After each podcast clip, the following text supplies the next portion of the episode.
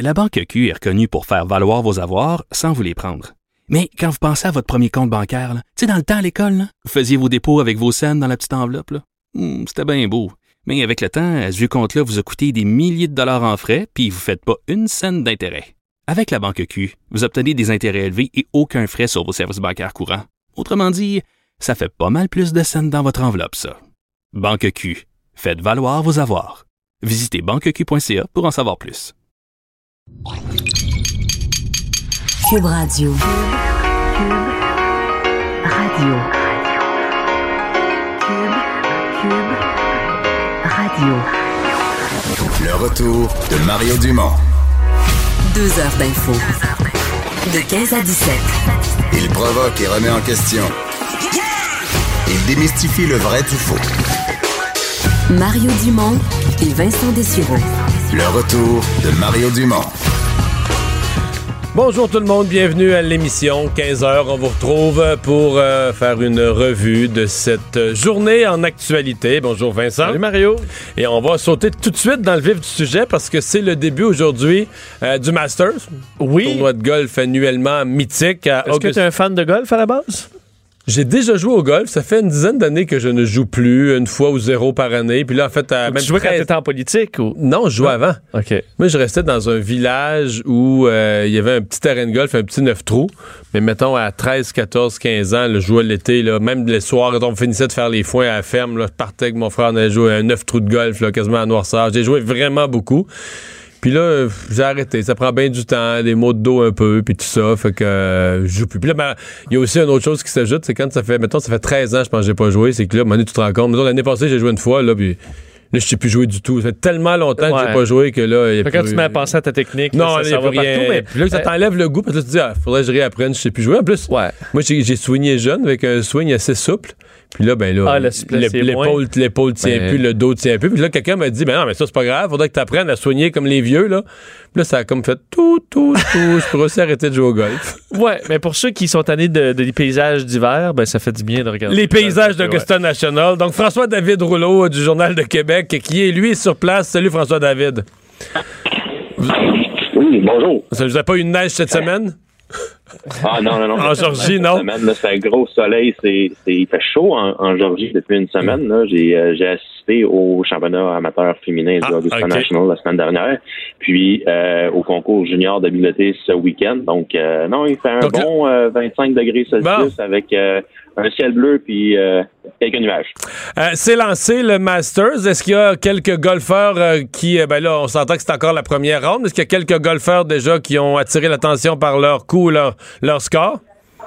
Euh, certainement. Il y a le Canadien Corey Connors qui est encore sur un nuage. Ah oui, encore? Il a obtenu son ticket dimanche soir au Texas. Donc, il a joué moins deux. Et s'il n'avait pas fait un malheureux bogey au 18e, il serait en tête à, à égalité avec John Ram, présentement à moins trois. Donc, euh, Corey Connors a fini à moins deux. Ce qui est quand même bon, euh, là. un Ah ouais, non, très bon. Mais je, je, je t'entendais dire euh, un swing euh, assez smooth tout à l'heure, mais Corey Connors a un swing très léger, très beau swing. Ouais, puis, tout, euh, tout- tout est en corde, là. hein. On dirait que tout est, tout est en ficelle. là. Ça, ça y va tout seul. ça n'a pas l'air compliqué. Non, non. Euh, euh, Tiger Woods, évidemment, son, son nom est tellement fort dans le golf, puis on connaît les, les codes d'écoute des tournois avec et sans Tiger Woods. On le surveille. Ça fait longtemps qu'il n'a pas gagné ce tournoi-là. Écoute, euh, Mario, j'ai manqué le début de ta question. La, la, la, Non, j'ai dit, on surveille Tiger Woods euh, toujours parce que. compris les il- trois il- derniers mots. ouais, on, on surveille Tiger Woods. euh, fait longtemps qu'il n'a pas gagné ce tournoi-là. pour le retour.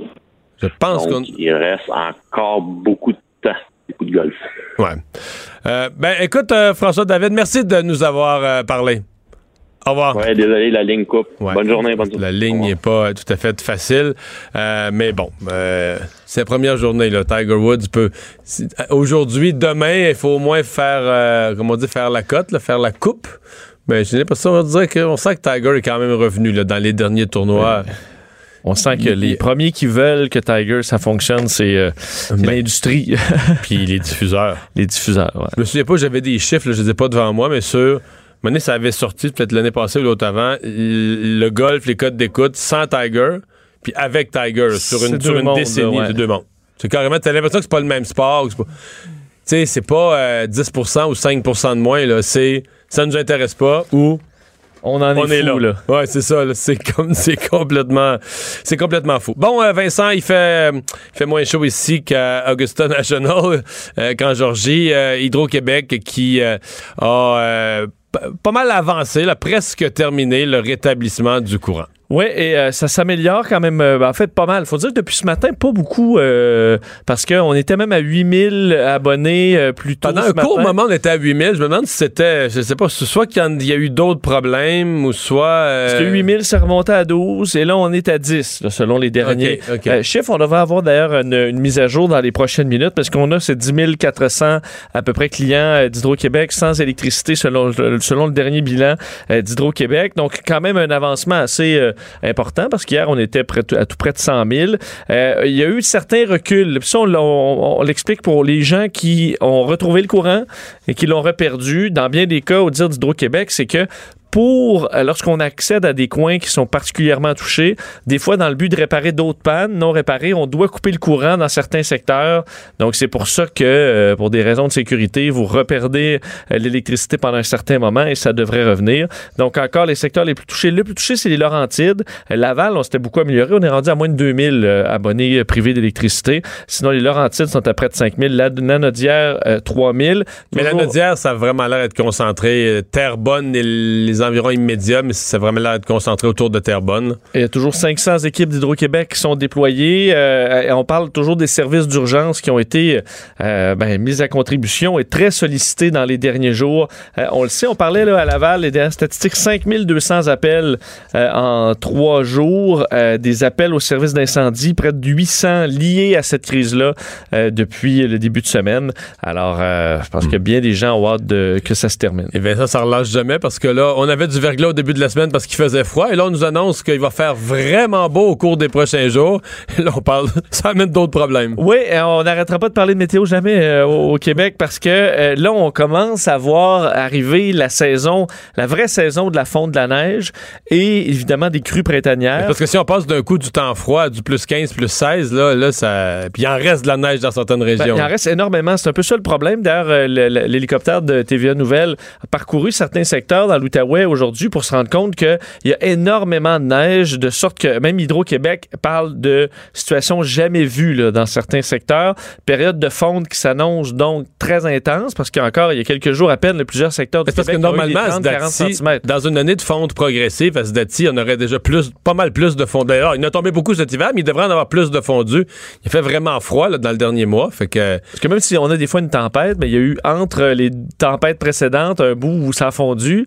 Mais là, ça a très peu fondu. Alors, on parle de bancs de neige euh, euh, énormes. Alors, on gère chez Hydro-Québec, euh, entre autres, de façon préalable, les, grands bassins des barrages, des grands réservoirs.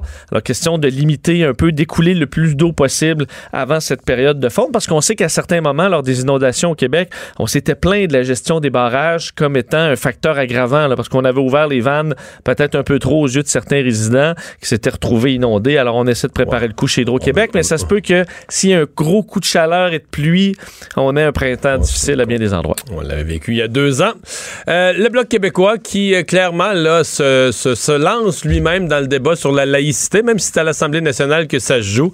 Euh, le Bloc veut profiter de la, de la popularité du projet de loi sur la laïcité. Oui, un panneau réclame qui, va, fait, qui fait assurément réagir présentement, puisque le Bloc québécois a décidé d'entrer dans la mêlée clairement dans le dossier du projet de loi sur la laïcité en le transportant en quelque sorte à Ottawa parce qu'ils ont installé le bloc euh, à l'entrée de l'autoroute euh, bon 417 au, sud du centre-ville d'Ottawa. Euh, un message sur les grands panneaux sur le bord d'autoroute en, en anglais, unilingue en anglais, qui dit Québec knows what is right for Québec. Thank you. Donc, le Québec sait qu'est-ce qui est bon pour le Québec. Merci. Euh, avec une lettre ouverte envoyée aux médias canadiens, une campagne euh, web qui est déployée. Euh, ce que Yves-François Blanchette, le chef du, Bloc, dénonce, c'est que le premier ministre va soutenir ce qu'ils appellent les adversaires de la loi québécoise avec nos propres taxes et nos propres impôts. bon, on rappelle que les bon, plusieurs élus ont refusé de condamner mais là, on les propos. que c'est pas demain matin. Là. Ce qui laisse entendre, c'est que s'il y avait d'éventuelles poursuites, là, le fédéral pourrait faire partie là, côte à côte avec le demandeur contre le Québec. Mais là, le projet de loi n'est même pas adopté à Québec. Il n'y aura pas une campagne de pub. Non, puis Justin Trudeau a dit qu'il n'était pas d'accord, mais en même temps, il s'en mêle pas, là. Il laisse Non, ben, il s'en nationale- émêle pas. Il s'en Il s'est exprimé, mais il laisse l'Assemblée nationale faire ses affaires. Il pas... Il s'est exprimé quand même assez clairement Oui, oui. contre, là, parlait même, puis il dit, la loi légitimise la discrimination. Alors ça, euh, bon, et François Blanchette euh, n'a- n'accepte pas cette, euh, euh, c- cette analyse du premier ministre. Je vais te faire entendre un extrait Oui. d'ailleurs de ce qu'il a dit aujourd'hui aux, aux médias au sujet de ce panneau réclame choc. Déjà qui se mêle de ça avec ses gros sabots et sa prétention d'autorité morale hautement discutable, c'est un problème. Et si en plus il prend l'argent des payeurs de taxes du Québec contre la volonté de l'Assemblée nationale du Québec, là, ça devient franchement ridicule. Bon, on comprend que c'est- un bon sujet pour le bloc. là. Ouais, ouais. Mais c'est un petit peu opportuniste. Ce que je vois, moi, c'est le bloc, tu sais. le bloc s'accroche, là, tu comprends? un- un- un- tu sais, le, le- le bloc est en, en planche à roulettes, là, puis il s'accroche au projet de loi sur la laïcité, qui Pour est faire un bout de chemin. véhicule en marche, là, tu sais, puis populaire, avec une- un bon air d'aller. Puis il dit, oh, ça, on s'accroche après le, le pare-choc, puis on se fait tirer un bout, là.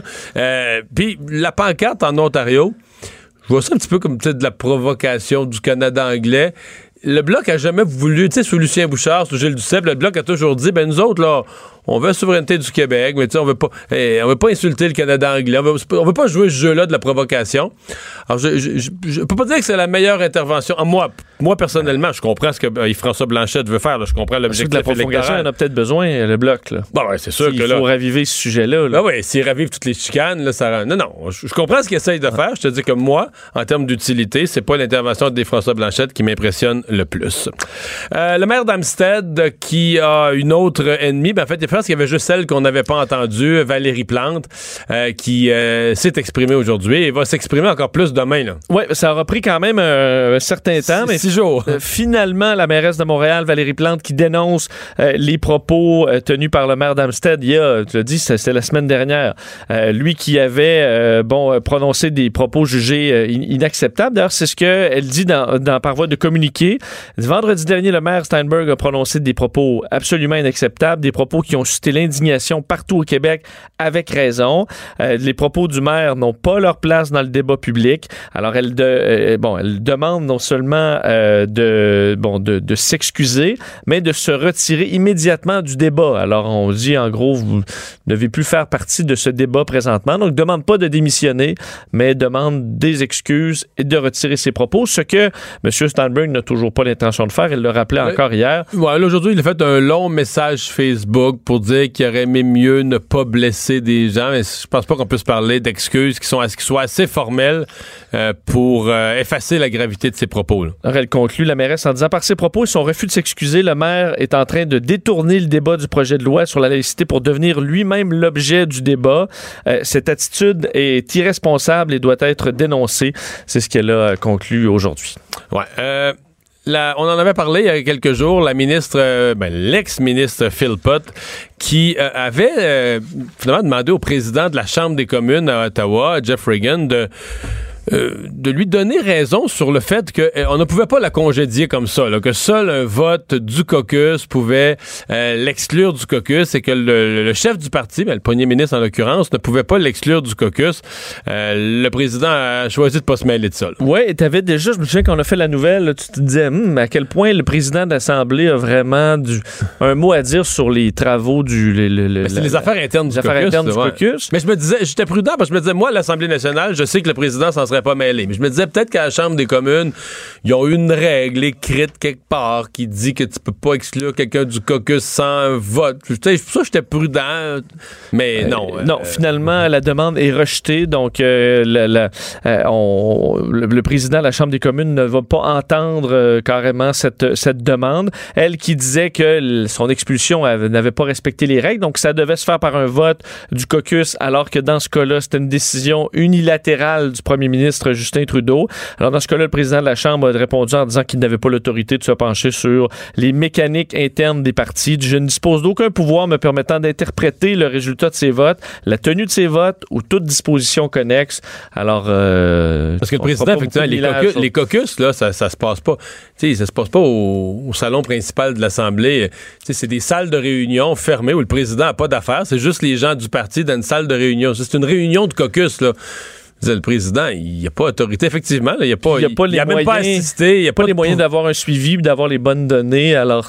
Non, puis les partis ont une fonction qui s'appelle le président de caucus. Mais le président de caucus, le mot le dit, préside le caucus, puis. Euh, voilà. Euh, le président lui est informé. Parce que le président, une fois que la décision est prise en caucus, il est informé, ben, Mme Jane Philpott ou Mme euh, Jody Wilson-Raybould ne fait plus partie du caucus libéral. Puis lui, ce qu'il reste à faire, le président, c'est qu'il trouve, il enlève sa chaise, il enlève sa chaise actuelle puis il l'envoie dans le fond. C'est aussi plate que ça. C'est ça. C'est aussi Il s'assure que dans toutes les infographies, quand elle va apparaître sur le canal parlementaire à la TV, c'est plus écrit libéral. C'est le président, il fait, fait des tâches administratives comme ça, là, mais il mais pas là trouver le moyen de faire parler du dossier. Ouais, mais là, on parle d'elle aussi parce que c'est de plus en plus probable qu'elle aille dans un autre parti. Là, hein. hum, ben, moi, je pense qu'elle va finir au NPD. Je l'ai déjà dit publiquement, mais en tout cas, aujourd'hui, ça, ça refait surface cette possibilité qu'elle finisse dans un autre parti.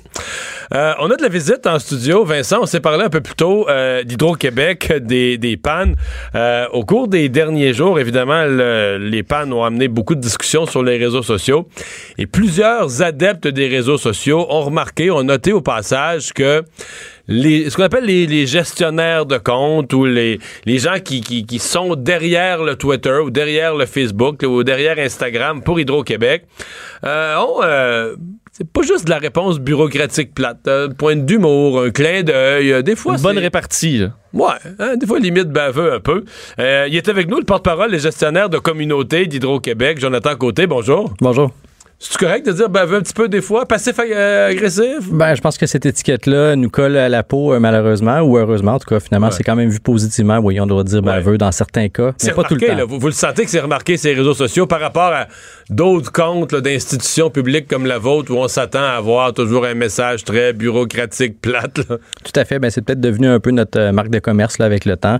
Il faut dire quand même que si on regarde une situation comme cette semaine où on a une panne majeure, beaucoup de clients en panne, beaucoup de gens qui nous vous, Vous êtes plus prudent la deuxième, troisième journée d'une panne, il y a des gens en détresse. vous, on a senti votre ton plus ben, même la première, hein, je dirais, quand on a beaucoup, ben, même quand on a peu de gens en panne, quand on sait que c'est des gens qui n'ont pas d'électricité, c'est pas le temps d'aller être baveux avec eux. Euh, on essaie d'adapter notre ton. Donc, ce qui est le plus remarqué, évidemment, c'est quand on fait des blagues, quand on a des réponses plus incisives. Mais si vous regardez notre euh, fil Twitter, Facebook, vous allez remarquer que le trois quarts du temps, ou sinon plus, on a des réponses qui sont assez factuelles, assez, euh, assez plates finalement. Mais évidemment, c'est les autres qui attirent plus l'attention. Mais comme cette semaine, on était beaucoup de gens à répondre, beaucoup de réponses très straight, hein, si on veut. Parlons-en de ça. C'est combien de monde, ça, qui sont? Parce que là, c'est une grosse organisation. Combien de monde en temps normal? Combien de monde en période de crise? Est-ce que vous rentrez des gens supplémentaires? Oui, bien, en temps normal, on est deux euh, gestionnaires de communauté à temps plein dans l'équipe média qui géreront euh, finalement les réponses, les contenus sur les comptes Facebook, Twitter, euh, Instagram, LinkedIn, tout ça. Mais on a également une, une équipe de services à la clientèle qui est disponible pour répondre sur Facebook, Twitter en tout temps. Donc maintenant, les gens nous écrivent, mais ils ne font pas juste nous appeler, hein, ils vont nous écrire sur les médias sociaux pour parler de leur compte, des pannes, tout ça.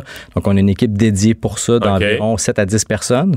Euh, là, une semaine comme euh, cette semaine, juste pour répondre au volume qui rentrait, on devait avoir à peu près, là, je dirais, 4 à 5 commentaires ou tweets la minute qui rentraient pendant les pannes cette semaine.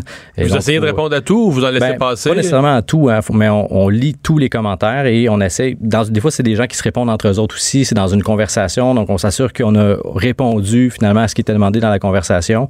Euh, on peut pas répondre nécessairement tout le monde, mais c'est vraiment cette semaine c'était des milliers, et des milliers de gens qui nous interpellaient. On était. Euh, il y en a qui vous interpellent. J'ai regardé ça un peu. Il y en a qui vous interpellent, par exemple avec leur code postal. Ils disent moi, moi ton chouchou J6W, voyons J6W, ta, euh, à quelle heure ça va revenir?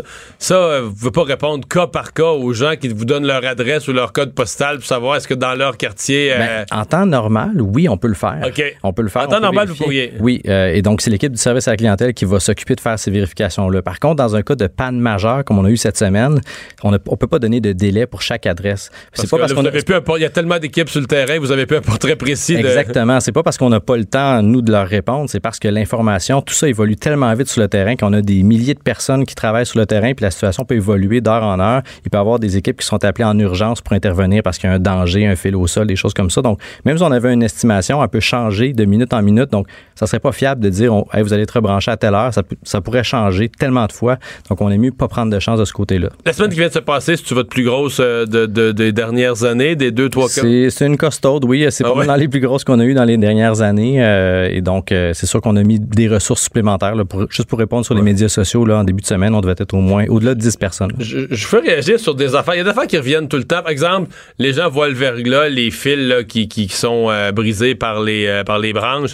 Ça ramène tout de suite la discussion sur l'enfouissement des fils. Qu'il y a des gens qui qui est voient ça comme un peu une solution euh, miracle. Pas sûr qu'ils ont une estimée exacte de ce que ça représente. Non, tout à fait. Puis on leur répond, là, on a des estimations de ça. Ça pourrait coûter au-delà de 100 milliards de dollars enterrer. Les, on a à peu près 100 000 kilomètres de lignes électriques de distribution. C'est massif comme coût. Sauf que pourtant, d'un autre côté, les mêmes personnes nous disent qu'ils veulent pas qu'on augmente leur facture de une scène. Donc là, à un moment donné, il faut être, faut être conséquent. Vous voulez pas que ça coûte plus cher, mais vous voulez qu'on fasse quelque 100 chose. Milliards 100, milliards d'investissements. Donc, à un moment donné, il faut euh, trouver un équilibre là-dedans. Mais en même temps, euh, il y a peut-être deux, trois mois, on a eu une panne euh, dans Rosemont, réseau souterrain. Euh, ça, l'a, affecté le métro d'ailleurs. Ça avait été une de nos grosses pannes. On avait été très, très sollicité. Ah, on l'oublie, mais une panne dans le réseau souterrain, c'est beaucoup plus compliqué à l'arranger. Exactement. Ça nous a pris des semaines. Il y a eu des génératrices installées là pendant des semaines pour nous permettre de faire les réparations. Alors que réseau aérien, on peut réparer ça très Le Monteur de ligne arrive. Donc, euh, c'est pas parfait le réseau souterrain aussi. On le fait quand ça fait du sens et on le fait de plus en plus, surtout dans les nouveaux développements. Mais de dire que demain matin, on en fout les, fils partout, c'est pas possible de penser ça. En plus, si on faisait ça, il faudrait cogner à chaque porte, dire Monsieur, Madame, est-ce que vous voulez payer des milliers de dollars d'électriciens pour faire un branchement souterrain? Parce qu'on a changé la ligne À votre maison. Exactement. Donc, essayer de convaincre une rue au complet ou un quartier au complet de faire ça, pas évident. Non, dans un nouveau quartier, c'est. Euh, dans un nouveau quartier, c'est plus logique, ouais. parlons du, du passif agressif. J'en ai un en tête, moi, cette semaine, là. Euh, le type euh, vous, vous enguirlande que c'est toute une gang d'incompétents, les monteurs de ligne, la réparation. Je ne sais pas des mots, mais c'est toutes des, toutes des caves qui travaillent à Hydro-Québec, toutes des pas bons.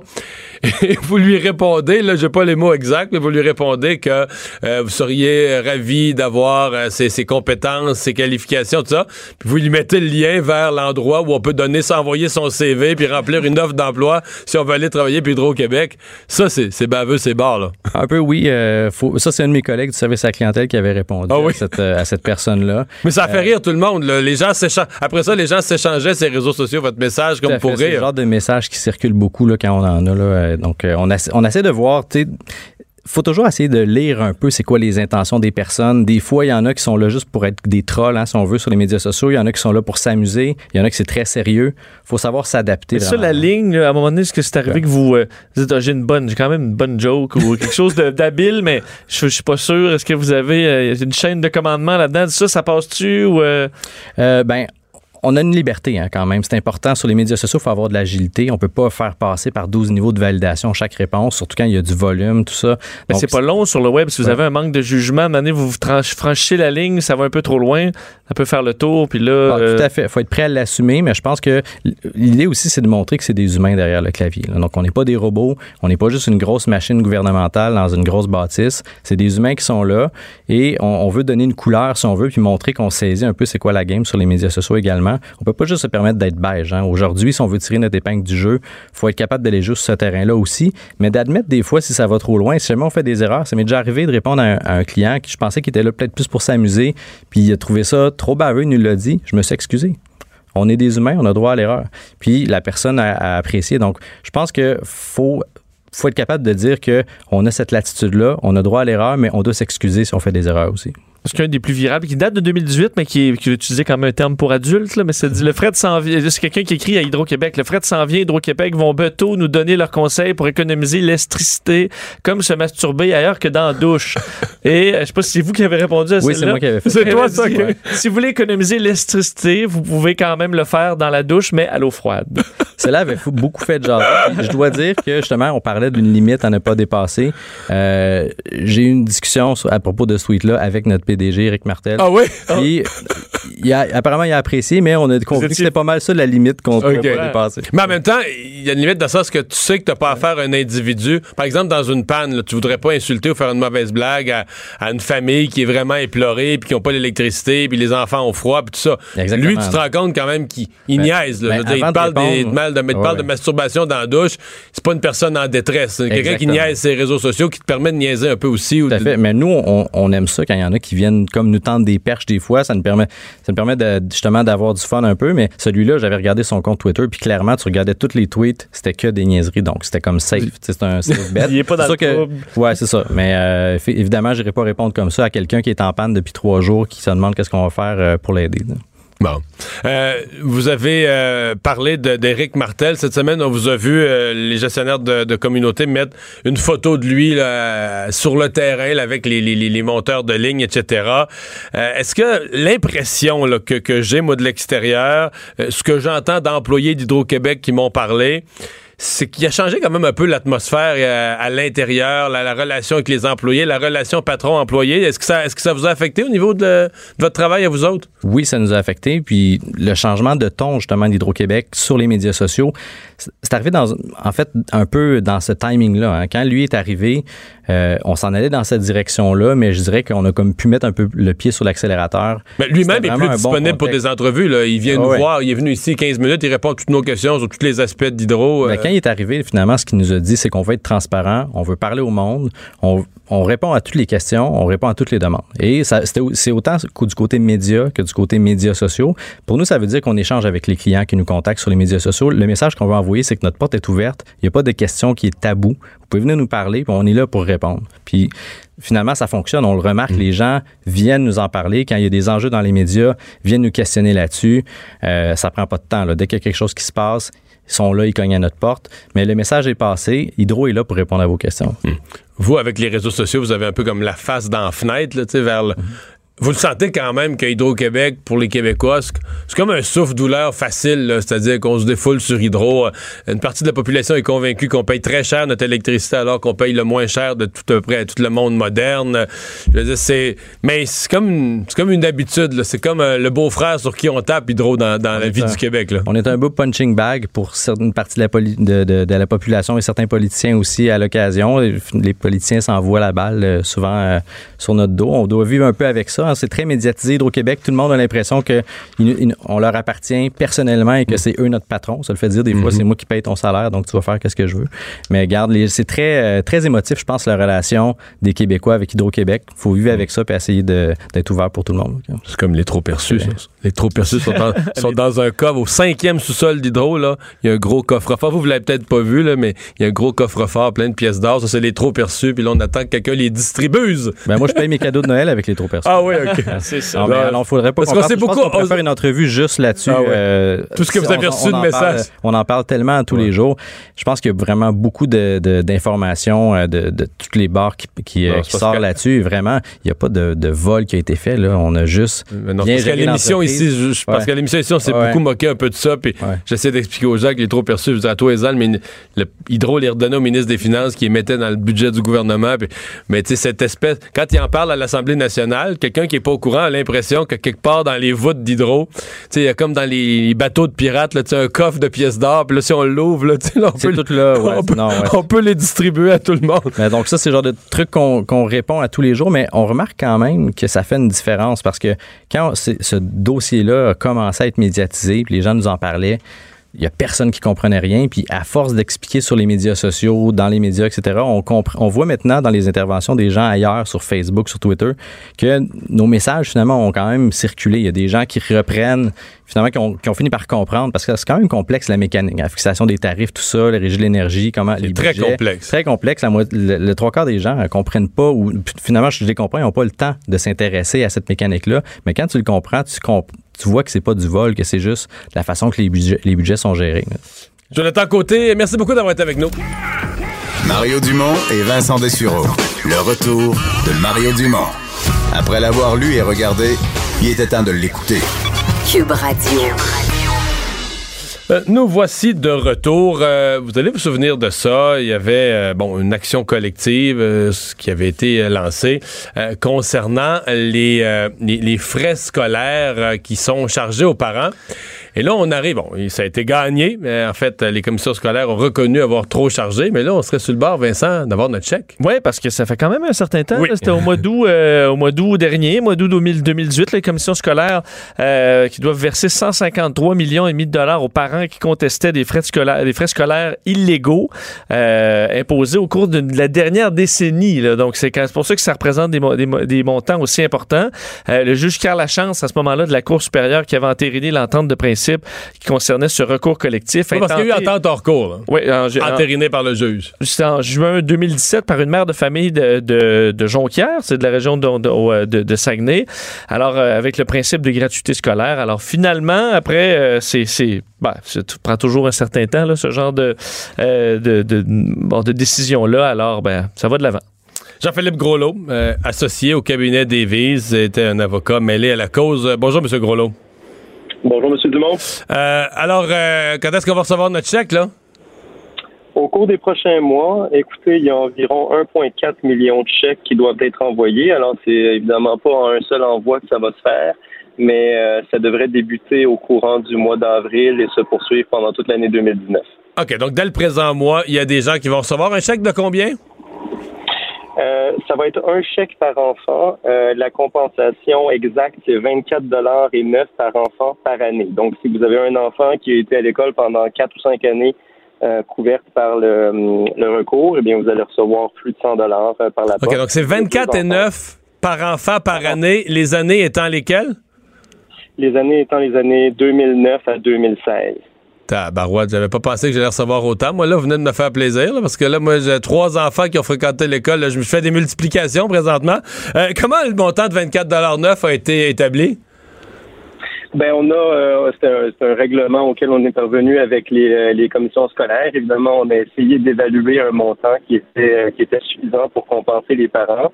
Il y a des parents qui vont recevoir peut-être davantage que ce qu'ils ont eu à payer. Il y en a qui vont recevoir nécessairement moins que ce qu'ils ont eu à payer au cours des années, mais on a pris la décision euh, d'avoir un règlement qui allait être égal pour tout le monde, parce que sinon, si on avait fait, euh, si on avait tenté de compenser tout le monde individuellement pour les montants précis qu'ils avaient dû payer, ça aurait été interminable. Ce serait très fini dans 20 ans, puis euh, probablement qu'il n'y aurait personne qui aurait reçu. OK. Et donc, euh, là, on vient compenser les parents parce qu'on considère que durant la période que vous avez, les, années que vous avez décrites, 2009-2016, euh, les commissions scolaires contrevenaient à la, loi sur l'instruction publique sur l'éducation gratuite? Exactement. Et puis, en fait, il y avait des euh, directives gouvernementales qui disaient ce que les commissions scolaires avaient le droit de charger aux parents, et puis les commissions scolaires étaient en porte-à-faux avec ces, ces directives-là. Donc, c'était assez facile de démontrer qu'elles avaient contrevenu à, la loi si un parent, je sais pas, moi, n'importe quelle des années, à la rentrée euh, septembre 2009, septembre 2010, peu importe à la rentrée, si un parent avait pris le mort aux dents, était allé devant un tribunal à ce moment-là, avait demandé, je sais pas, moi, une, injonction pour dire, euh, je veux que mon enfant rentre à l'école sans payer les frais. Euh, fond, pour les mêmes raisons, il aurait probablement gagné. Vous vous le gagnez a posteriori, après que tout est passé dans une action collective. Mais si un parent l'avait contesté sans vertu des mêmes principes, il aurait probablement gagné. Ben, parce qu'une injonction, euh, là, ce dont vous parlez, c'est une injonction permanente, là, euh, parce que sur euh, une, injonction temporaire, vous n'allez probablement pas gagner, parce que ces dommages-là peuvent être compensés par une somme d'argent. Ouais, effectivement. si, vous demandé demandé une injonction permanente, ça aurait probablement pris encore une fois beaucoup de temps. Puis entre vous et moi, l'action collective était l'équivalent de dire aux commissions scolaires changez vos politiques maintenant. Le problème, c'est qu'elles l'ont pas fait avant que le règlement soit soit atteint. Euh, parce qu'elle ne reconnaissait pas la responsabilité. Euh, mais, euh, mais, mais, là, maintenant, c'est fait. Mais d'où sort le 153 millions de, de l'entente? Il sort, c'est quoi? C'est l'ensemble des commissions scolaires du Québec qui, qui, qui mettent l'argent, qui prennent l'argent dans leur budget puis qui mettent l'argent dans un dans, dans, dans le pot pour redistribuer à tous les parents? Exactement. OK. Donc, vraiment, les commissions scolaires, sur leur budget de cette année, sur le budget scolaire de cette année, ont dû prévoir une réserve pour, euh, pour compenser pour les frais qui ont été chargés, entre autres, 2009 à 2016. Exactement. Puis moi, je connais pas les arrangements que les commissions scolaires ont avec leurs assureurs. Euh, je sais qu'il y a des poursuites qui sont entreprises dans ce sens-là. Et donc, peut-être qu'une partie de ces fonds-là seront assumés par des assureurs. Ah ouais? tu peux-tu peux assurer ton incompétence si, si, tu respectes pas la loi puis tu, tu charges trop? C'est assurable, ça, l'incompétence? Je ne vais pas donner d'opinion euh, aux assureurs sur ces questions-là. Ah, vous allez rester prudent là-dessus, là. Hein? OK. Ben, on va suivre ça. Merci beaucoup de nous avoir parlé, Jean-Philippe Groslot. Ça fait plaisir. Au revoir. Là, Vincent, je te vois qu'un crayon des mains. Tu comptes-tu pour moi, là? un peu. Moi, Julien, 2006, j'en avais déjà la première année, j'en avais déjà trois à l'école. une couple, là. Ben là, parce qu'il y en a qui sont passés au cégep à l'université en chemin, mais là, ça fait plusieurs. Euh, après moi, là, je dois avoir 14, 15 fois, 16, 17 fois le 24 pièces moi, là. Fait que, euh, petit voyage dans le sud. Ben, l'hiver prochain. Un petit voyage en auto. en auto. en auto, puis dans le sud jusqu'à Lennoxville. ouais, ben, quand il y a des grosses ventes, là, dans un 3 étoiles, là. Ah ouais, peut-être. Mario Dumont. Il s'intéresse aux vraies préoccupations des Québécois. La santé, la politique, l'économie. Jusqu'à 17. Le retour de Mario Dumont. La politique, autrement dite. Le buzz de Vincent Dessureau. Alors, euh, Vincent, dans ton boss d'aujourd'hui, on savait que le, jeudi saint, le jeudi avant Pâques, le pape lave les pieds de quelques fidèles. Mais là, il, est allé une coche plus loin? Ouais, euh, c'est un peu particulier la scène, euh, alors que le pape essaie, puis il faut dire que c'est très noble, essaie d'éviter une, bon, une guerre civile au Soudan du Sud. Il faut dire que c'est déjà un, conflit qui a fait là, dans la guerre ça va le plus mal dans le monde depuis plusieurs années ben, maintenant. ça fait 380 000 morts, 4 millions euh, de, réfugiés un peu partout. Euh, et euh, on sait que le, bon, il y a une, une entente entre le président et le chef rebelle, donc en septembre dernier, pour trouver un accord de paix.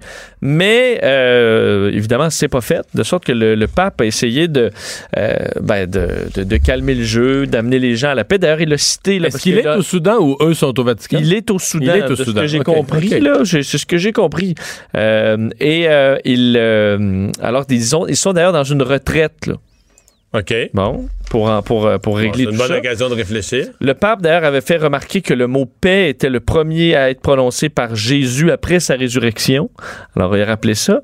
Mais l'événement qui, euh, qui a fait jaser un peu, c'est que le pape, alors qu'il souffre quand même de problèmes au niveau des euh, fait de douleurs chroniques aux jambes, il s'est penché pour embrasser les pieds euh, non, ils sont au Vatican. C'est eux, eux, qui sont, dans une retraite au Vatican. Ils sont dans une retraite au Vatican avec le pape. Alors, le pape s'est présenté, s'est penché avec, entre autres, l'aide de ses, euh, de ses aides pour euh, bécoter les pieds, entre autres, du président et d'un, écoute, un chef de guerre, dans le but de les les convaincre de la paix. Je dois t'avouer que moi, j'ai lu le titre, j'ai dit « Ah! » Mais quand j'ai vu l'image, j'ai fait Oh! oh. c'est quand même, euh, tu sais, le pape est dans sa, sa, soutane euh, blanche. il est âgé, il a, passé 80 ans pas mal, puis il embrasse les pieds, ils ont les pieds à terre, il est complètement plus que penché, là, quatre pattes. Il est à quatre pattes, puis il bécote les pieds.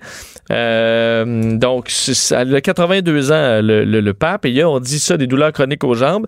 Et ce qui est spécial, j'ai pas, j'ai juste vu les photos, j'ai pas pu voir les images en mouvement parce que, je veux dire, imagine-toi la scène, là. Mettons, toi, t'es, pas t'es reçu, là, au Vatican.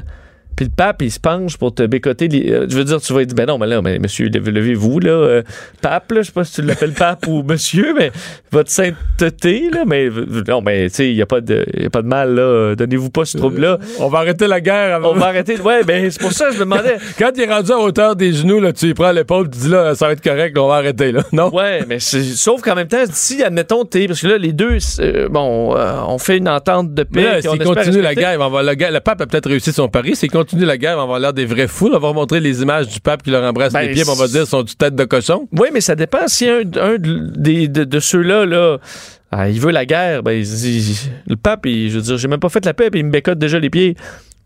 Fait qu'il va passer ça comme une absolution. Ben, je, non, je, pense pas, que ça peut être perçu.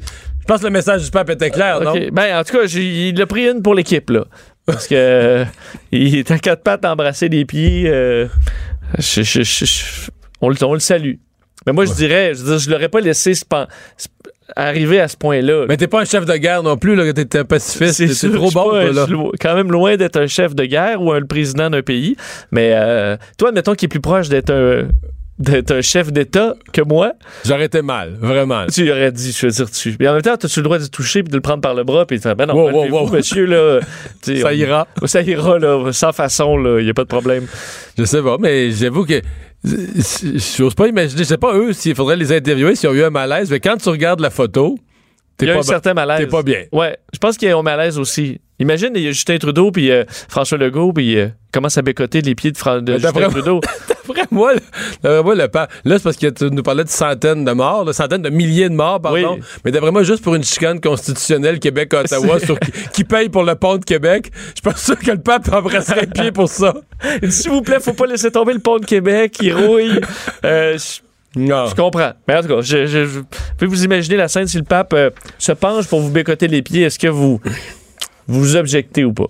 Bon, euh, un diamant exceptionnel qui est maintenant sur, sur le marché libre? Oui, et euh, c'est un diamant euh, découvert par une mine canadienne. pour que les gens puissent prendre des notes, des acheteurs potentiels ben, oui, qui nous écoutent. Ceux qui nous écoutent, les, les milliardaires qui sont nombreux en nombre, qui, sont, qui, nous écoutent.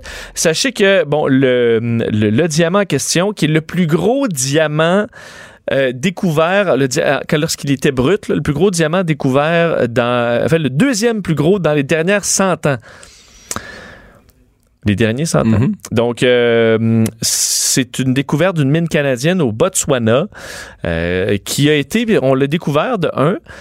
Et là, il fallait le sculpter, évidemment, le polir pour en faire un plus gros diamant. Et ce qui est intéressant, c'est que ça vaut tellement cher. De un, lui, au départ, avait plus de 1000 carats. Et là, tu essaies avec des ordinateurs, des scanners, de pouvoir découper. Qu'est-ce quel est le plus gros diamant que tu peux découper là-dedans puis qui sera beau? Alors, on a dû d'ailleurs développer un équipement unique parce que le diamant était tellement gros qu'il rentrait pas dans les appareils traditionnels. Alors, après plusieurs analyses, on a découvert qu'on pouvait couper là-dedans un diamant en forme carrée, donc euh, qui allait avoir 300, plus de 300 carats. Alors, on l'a découpé à, à, travers ce diamant brut et on l'a poli pendant 18 mois. À la main ou euh, une machine ben, Il y a des machines, mais il y a une partie. Écoute, juste la face supérieure, c'est des centaines d'heures, juste le dessus pour le polir de façon euh, parfaite. On comprend que chaque heure est grandement. As-tu des photos? Il est-tu beau? Oui, oui, ben, il est beau. Euh, il est, je vais te le montrer dans les prochains. En fait, tu peux taper le nom de.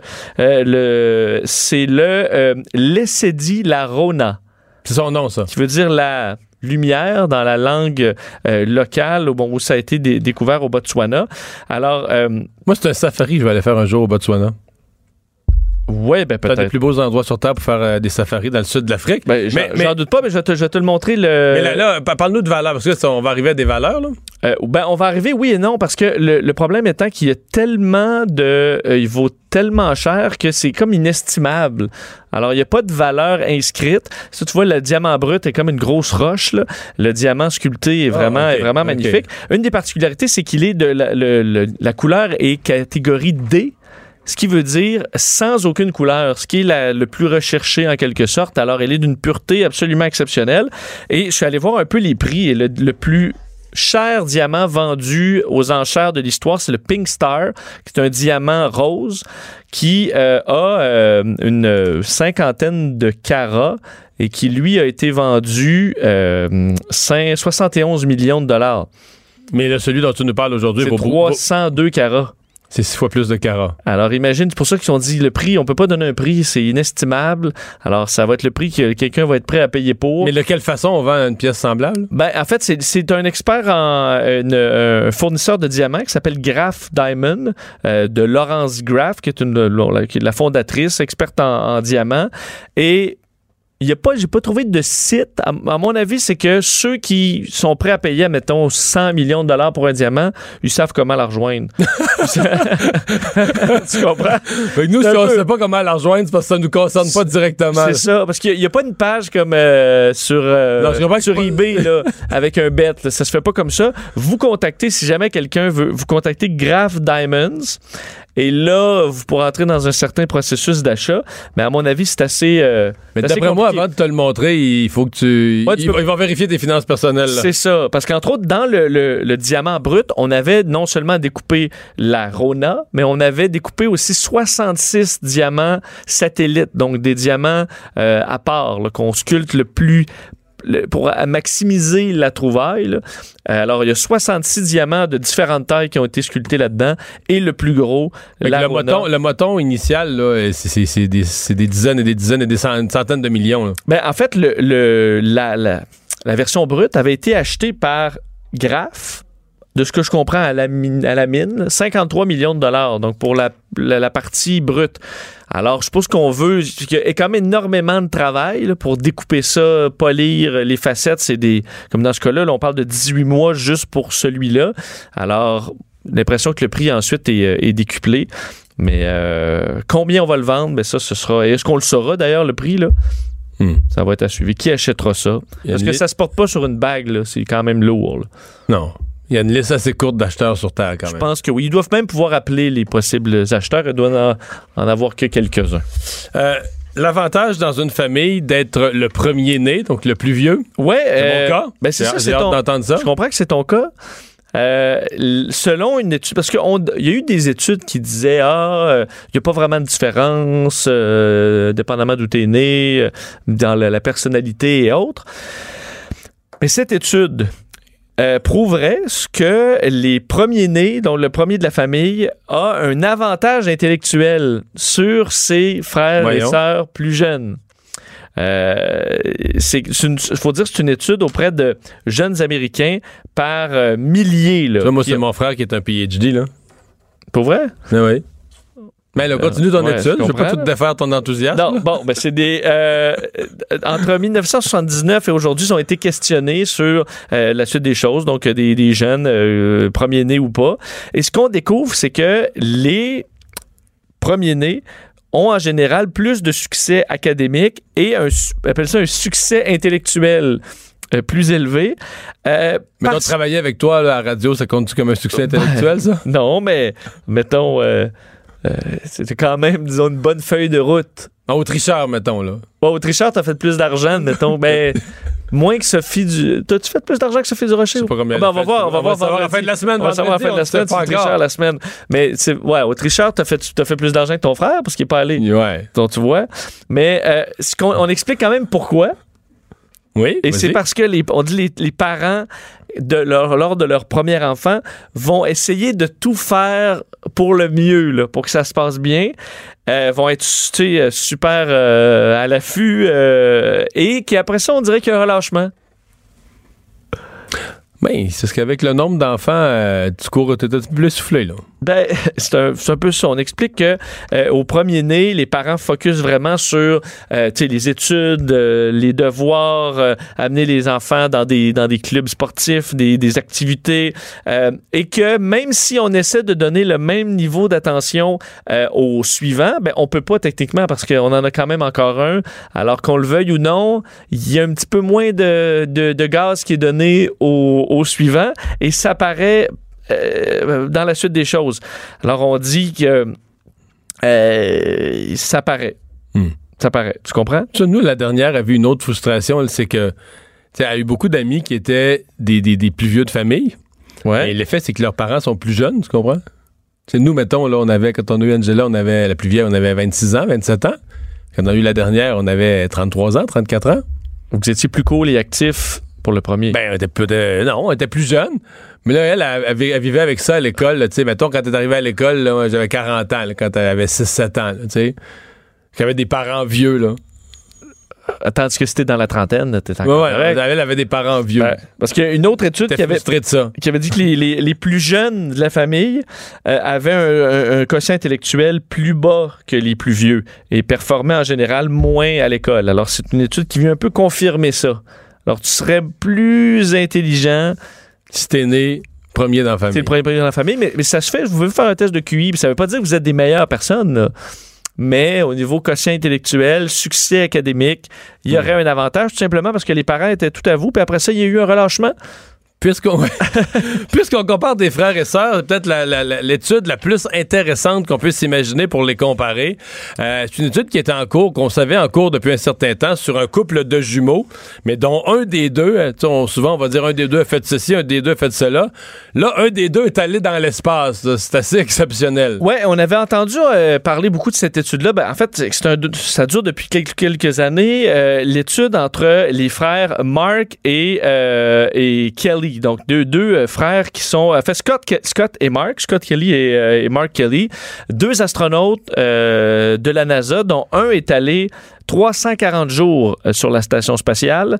Et euh, bon, c'était en 2015 et 2016. Et on avait à cette époque-là décidé de faire une grande étude euh, pour comparer le jumeau qui est au qui est sur Terre et le jumeau qui est au qui est dans l'espace. Pour voir au niveau de leur ossature, de, de tous les organes, qu'est-ce que l'espace a fait comme comme la génome, l'ADN, vraiment une, quelque chose de très poussé. Il faut comprendre qu'on peut pas prendre beaucoup de candidats parce que des jumeaux astronautes, il n'y en a pas pas tant que ça. Il n'y en a pas tant que ça. Alors, euh, ça vient tout juste de sortir les résultats de cette, euh, de cette étude euh, qui confirme que, on dit la santé humaine, parce que le but, évidemment, est de prouver est-ce que c'est possible d'aller dans l'espace à long terme, quel genre de dommages ou d'effets un voyage dans l'espace aurait sur, sur l'être humain? mais ce qu'on ce qu'on dit du côté de la NASA, c'est que la santé humaine dans l'espace peut être possible en général pour, un, pour une année. Alors, c'est ce qu'on a là-dedans. Euh, alors, ça peut être soutenu en gros, parce qu'il y a quand même plusieurs problèmes qui ont été euh, remarqués, qui auront besoin de contre-mesures et euh, de recherche. Entre autres, là, dans, la, dans la liste, on voit des euh, changements au niveau du, du, collagène dans le corps, du, du, du, sang, de la génome. bon, ça a été fait par 10 équipes de scientifiques dans 12 universités qui ont étudié là, des échantillons sanguins pris sur des, des plusieurs années des deux frères. Ce qu'on se rend compte dans ce qui a changé là, dans l'année, d'un, la carotide de l'artère est plus euh, donc s'épaissit avec le temps dans l'espace. On voit des dommages euh, à l'ADN, des gènes qui, euh, qui changent de façon quand même dramatique à certains moments. la rétine qui s'épaissit aussi.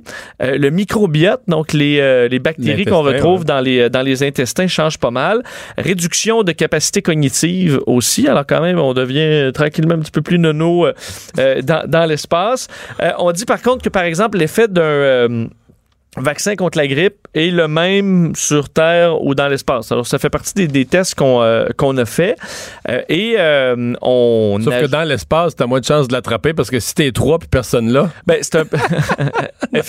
un bon point. T'as un très bon point que t'amènes là. Si personne là, mais ben, tu sais... si t'es trois dans la station spatiale puis que les trois n'ont pas la grippe, les chances... De... Faut vraiment être malchanceux pour l'attraper. t'as raison. Je sais pas pourquoi ils ont fait ce test-là. Hein. Ils ont dit, penser. Il doit avoir quelque chose qu'on comprend pas. Euh, tu vois? Et euh, beaucoup de stress sur le corps qui euh, rajoute évidemment à la perturbation du corps.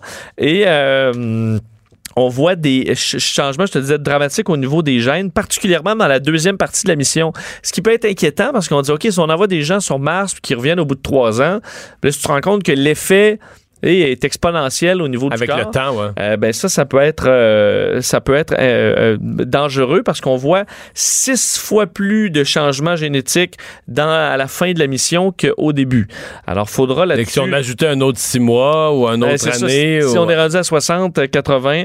Bon, on dit pas que les changements sont nécessairement négatifs. Par contre, ça, ça prendra des études plus poussées parce que c'est extrêmement complexe, là, des changements génétiques.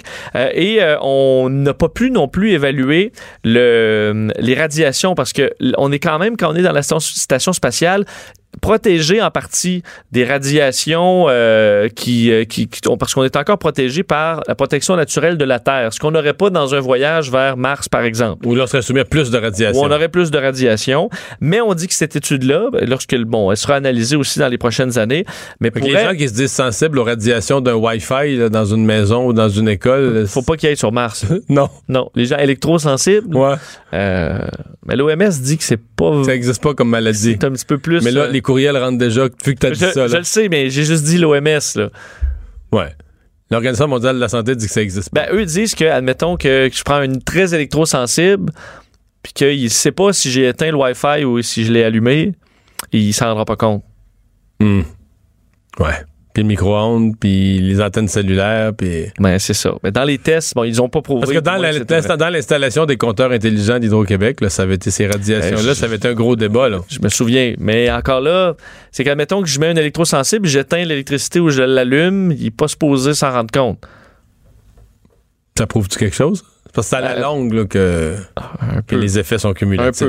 Mais euh, je te dire, ça, on pourrait quand même ramener certains résultats sur Terre puisque les, euh, les gens qui combattent des cancers, entre autres, ont des changements génétiques, des expositions aux radiations pour évidemment la radiothérapie et autres, et qu'on pourrait évoluer pour réduire le plus possible, c'est adapter le corps au stress pour une éventuelle mission spatiale ou pour le traitement contre le cancer. Le retour de Mario Dumont l'analyste politique le plus connu au Québec. Cube Radio. Cube Radio. Autrement dit. Euh, Vincent, dans l'actualité aujourd'hui, c'est le, problème la nouvelle numéro un dans le monde, euh, arrestation à l'ambassade équatorienne à Londres de Julian Assange, qui, vivait là, c'était ça.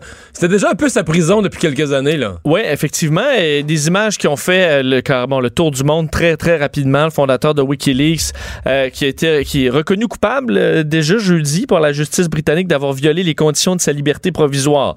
donc ça, c'est quelques heures après son arrestation euh, la police à l'ambassade d'Équateur, euh, de l'Équateur à, Londres. Il est réfugié là depuis sept ans quand même euh, pour éviter d'être extradé vers la Suède. Alors lui, il a été arrêté en vertu d'une demande d'extradition américaine pour piratage informatique. Alors ça, c'est le dossier de fond qui sera examiné au début mai prochain. Alors des images, il paraissait quand même, il a changé là, il paraissait affaibli, mais là, les sept dernières, vieilli beaucoup. Mais les sept dernières années, il pouvait pas sortir d'un bâtiment. Essentiellement. Essentiellement. Parce que il est, c'est l'Équateur qui l'hébergeait. Euh, en restant dans l'ambassade, euh, ils lui ont donné la citoyenneté équatorienne. Donc, en restant dans l'ambassade, les gens sont peut-être pas familiers avec ça, mais l'ambassade d'un pays, ça fait partie du pays. Donc, l'ambassade équatorienne à Londres, même si c'est en territoire londonien, en, Grande-Bretagne, à l'intérieur des murs de l'ambassade, c'est comme si c'était en Équateur. Donc là, il était protégé jusqu'à cette semaine où l'Équateur l'a, comme on dit, l'a largué. Mais il était protégé, mais il n'était pas protégé s'il allait au cinéma ou s'il allait au dépanneur. Là. Il était, il était en état d'arrestation. En Grande-Bretagne, il était en état était prêt à le cueillir. Ouais. En tout temps. Alors, euh, qu'est-ce que ça va impliquer? Quelle sera la décision après dans les audiences? Ben, on va suivre le dossier. Mais il reste, c'est, c'est quand même bizarre parce que c'est le président Trump qui le président Trump qui est accusé d'avoir un peu joué avec WikiLeaks, puis les Russes, puis tout ça. Puis là, c'est Assange, ça revient aux États-Unis. Oui, c'est sûr que ben, c'est sûr que pour Donald Trump, euh, WikiLeaks n'a pas été nuisible. Non. Euh, il a sorti et embarrassé Hillary Clinton juste avant le vote. On va parler tout de suite avec euh, Normand Lester. Bonjour, Normand. Bonjour. Ben, rappelez-vous, durant la campagne présidentielle de 2016, Trump, à plusieurs reprises, a encouragé Assange et Wikileaks de couler des documents volés aux démocrates et à Hillary Clinton. mais là, aujourd'hui, aujourd'hui, il a dit qu'il n'y avait rien à foutre d'Assange, qu'il ne connaissait pas, qu'il n'y avait rien à faire de lui. Oui, ben là, maintenant, il vient de dire ça, mais en 2016, il disait qu'il aimait Assange, qu'il aimait Wikileaks et qu'il les appelait à rendre public d'autres documents qu'ils avaient volés. Puis, bien sûr, ce matin, à la Maison-Blanche, on lui a demandé de commenter l'arrestation d'Assange et Trump a dit que ça ne le regardait pas et que ce n'était pas de ses affaires. Quel méprisable individu. Normand, euh, le, changement d'attitude de l'Équateur, on l'explique comment? Parce que euh, l'Équateur l'a protégé pendant ben, longtemps. Assange, euh, Assange et Wikileaks l'ont peut-être fait des erreurs parce qu'il y avait une campagne présidentielle très dure en Équateur. Et puis Wikileaks a publié des documents embarrassants sur des candidats à la, à la, dans la lutte électorale. Et puis, c'était relié à des gens qui ont finalement gagné l'élection. Alors là, bien sûr, ces gens-là n'étaient pas contents contre Assange, mais déjà, il y avait eu un parce que l'Équateur a été dirigé à un moment donné par un gouvernement euh, de gauche, Très gauche démocrate qui était un peu opposé aux États-Unis et c'est pour ça qu'ils avaient euh, accueilli Assange qui lui avait donné refuge. Mais là, c'est plutôt un gouvernement de centre-droite euh, pro-américain qui est au pouvoir. Donc, et lui-même, hein, ça fait une semaine environ où il a dit, écoutez, moi, je vais être expulsé d'ici. Et c'est ce qui arrive. Et là, bien sûr, les Américains vont probablement, vont immédiatement engager des procédures d'extradition. Lui, je sais tout de suite, et tout le monde le sait, il va se défendre en disant c'est pour des raisons politiques qu'on veut m'envoyer aux États-Unis. On va voir si euh, ça va tenir. Mais en tout cas, il est accusé là euh, présentement de conspiration pour commettre une intrusion informatique. Donc, il a collaboré avec le soldat Manning, euh, euh, qui euh, a changé de sexe depuis et qui s'appelait Bradley Manning à cette époque-là, pour obtenir un mot de passe d'un ordinateur classifié du ministère de la Défense, qui est passible de, de cinq ans de, de prison pour l'instant, en tout cas, mais il y a peut-être d'autres accusations qui vont être portées contre lui, mais il ne fait pas face à des accusations d'espionnage. C'est beaucoup plus grave parce qu'à la limite, c'est passible de, de la peine de mort, euh, des accusations d'espionnage. Mais et, ça rassure un peu là, les défenseurs euh, de la liberté de presse que ce soit simplement intrusion informatique, euh, le crime qu'il pourrait avoir commis. Parlons-en de la liberté de presse. Ben, c'est comme une un changement dans le, le regard mondial sur Assange. Les premières années de Wikileaks, c'était vu, en tout cas au niveau des journalistes, au niveau, c'était vu comme quelque chose d'extraordinaire qui allait, par exemple, dans des pays comme la Chine, dans des pays où il y a, il y a pas de transparence, il y a pas de démocratie, il allait faire sortir de l'information. Puis là, au fil des années, on se rend compte que ils ont surtout nué à des démocraties, peut-être collaboré avec les Russes, peut-être aidé Donald Trump. On n'a pas le même regard sur Julian Assange là, dans, disons, dans les milieux intellectuels puis dans les milieux journalistiques qu'on avait il y a 4-5 ans. Là. Mais dans, écoutez, en 2010, là, quand, quand lui et Chelsea ou Bradley Manning ont sorti là ces centaines de milliers de pages de documents diplomatiques et militaires des États-Unis en Irak, que tout le monde et moi-même, j'ai dit à cette époque-là qu'Assange et Bradley Manning méritaient un prix Nobel de la paix parce qu'ils avaient montré justement que les États-Unis, toutes les méthodes qui avaient été utilisées, la torture notamment, et il y avait une, vidéo à l'époque qui avait fait le tour du monde où on, voyait un hélicoptère américain qui entourait des gens, et c'est des gens qui se cachaient pas, qui n'étaient pas armés. C'est un groupe de quatre ou cinq journalistes qui étaient sur place, là, qui, qui marchaient dans une rue, dans une ville en Irak, et là, on a vu les, les gens dans l'hélicoptère se parler, faisaient euh, des blagues en disant Hey, ceux-là, on va-tu les avoir? Et là, on voit l'hélicoptère qui plonge vers eux, et là, on voit bien sûr les rafales de mitrailleuses qui partent, puis on voit euh, les journalistes en question, bien sûr, qui sont complètement pulvérisés là, par euh, le canon rotatif de l'hélicoptère. Puis là, on entend les deux pilotes américains qui rigolent en disant Hey, on les a bien eus. Évidemment, ça avait fait un mhm. scandale épouvantable à l'époque comme des images qu'ils ont sorties aussi, des images de torture euh, qui, avaient, euh, euh, qui avaient eu lieu dans un centre de détention américain, là où on avait soumis des centaines de prisonniers irakiens à des tortures pour avoir de l'information. Et à cette époque-là, bien sûr, tout le monde applaudissait, mais là, il y avait une certaine aigreur chez Manning d'être pris, premièrement, dans, dans l'ambassade, après 4-5 ans, et il a effectivement, est-ce qu'il a comploté avec les Russes? En tout cas, ce qui est sûr, c'est que les Russes ont volé des documents informatiques à Hillary Clinton et ces documents informatiques-là se sont retrouvés sur Wikileaks. Sur Wikileaks, ça c'est certain. Alors donc, euh, euh, il y a des bonnes raisons de penser qu'effectivement, il a collaboré euh, avec les Russes dans cette opération-là. Et là, ben, on va voir s'il va réussir à s'en sortir. Je souligne que son co-accusée, Chelsea Manning, a été condamnée, elle, il, elle, à 35 ans de prison, mais après six ans de détention, avant de quitter le pouvoir, Barack Obama l'a pardonné et donc euh, euh, Manning a, euh, n'a fait qu'environ six ans de prison. Et là, ben, c'est à la suite l'accusation actuelle contre Assange est, est, fondée notamment sur des déclarations que Chelsea Manning a fait là, au procureur euh, du Pentagone en disant oui, Assange m'a aidé, notamment ses services informatiques m'ont aidé à briser certains mots de code là, pour avoir accès à des ordinateurs et à des informations du Pentagone. Merci beaucoup, Normand. Au revoir. OK, salut. Euh, Vincent, dans les nouvelles aujourd'hui, euh, tout indique que les, possibilités sont bonnes que le signal de TVA Sport soit redonné euh, ce soir pour les matchs de hockey aux abonnés de Bell. Tu veux pas dire que tout est réglé, que le conflit est fini cependant. Non, parce que euh, bon, ça s'est retrouvé devant les tribunaux euh, aujourd'hui, puisque Bell et euh, Québécois se sont retrouvés au Palais de justice de Montréal pour débattre d'une injonction. Bell qui s'est adressé à la Cour supérieure pour ravoir le signal de TVA Sport. On sait qu'il a été coupé hier soir dans, dans, ce conflit relié aux redevances pour les chaînes spécialisées. Et alors que bon, tout ça se passe, TVA Sport, enfin Québécois a proposé une trêve.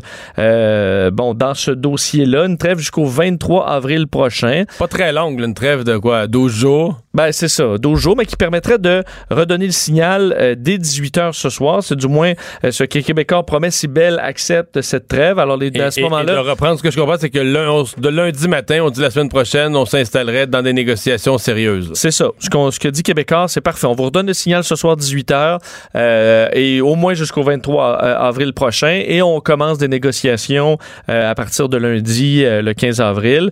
Alors, il faudra voir si ça, si on, attend toujours la réponse euh, hmm. de, de, de Bell, alors que on demandait une injonction aujourd'hui pour faire suspendre cette, cette démarche entreprise par, par Québécois et en demandant que les publicités de la campagne Juste Valeur soient, soient arrêtées aussi. Alors, on va voir la réponse de Bell. C'est la caricature de Y qui va peut-être dans le journal, qui m'a amusé, euh, qui, était en ligne tout à l'heure sur les réseaux sociaux, qui, ben, évidemment, c'est le début des, des éliminatoires de hockey. Euh, Pierre-Carl Pelado et Bell ont jeté les gants. Mais ce qui est amusant dans la caricature, c'est quand tu regardes à l'arrière-plan, tu vois dans la première rangée des estrades l'arbitre qui est, l'arbitre qui est le CRTC là, qui, euh, qui dort. arbitre bedonnant qui dort bedonnant qui dort dans les estrades. pas du tout la bataille. c'est, c'est, une bonne illustration. Ouais, ouais, ouais, ça ressemble à ça.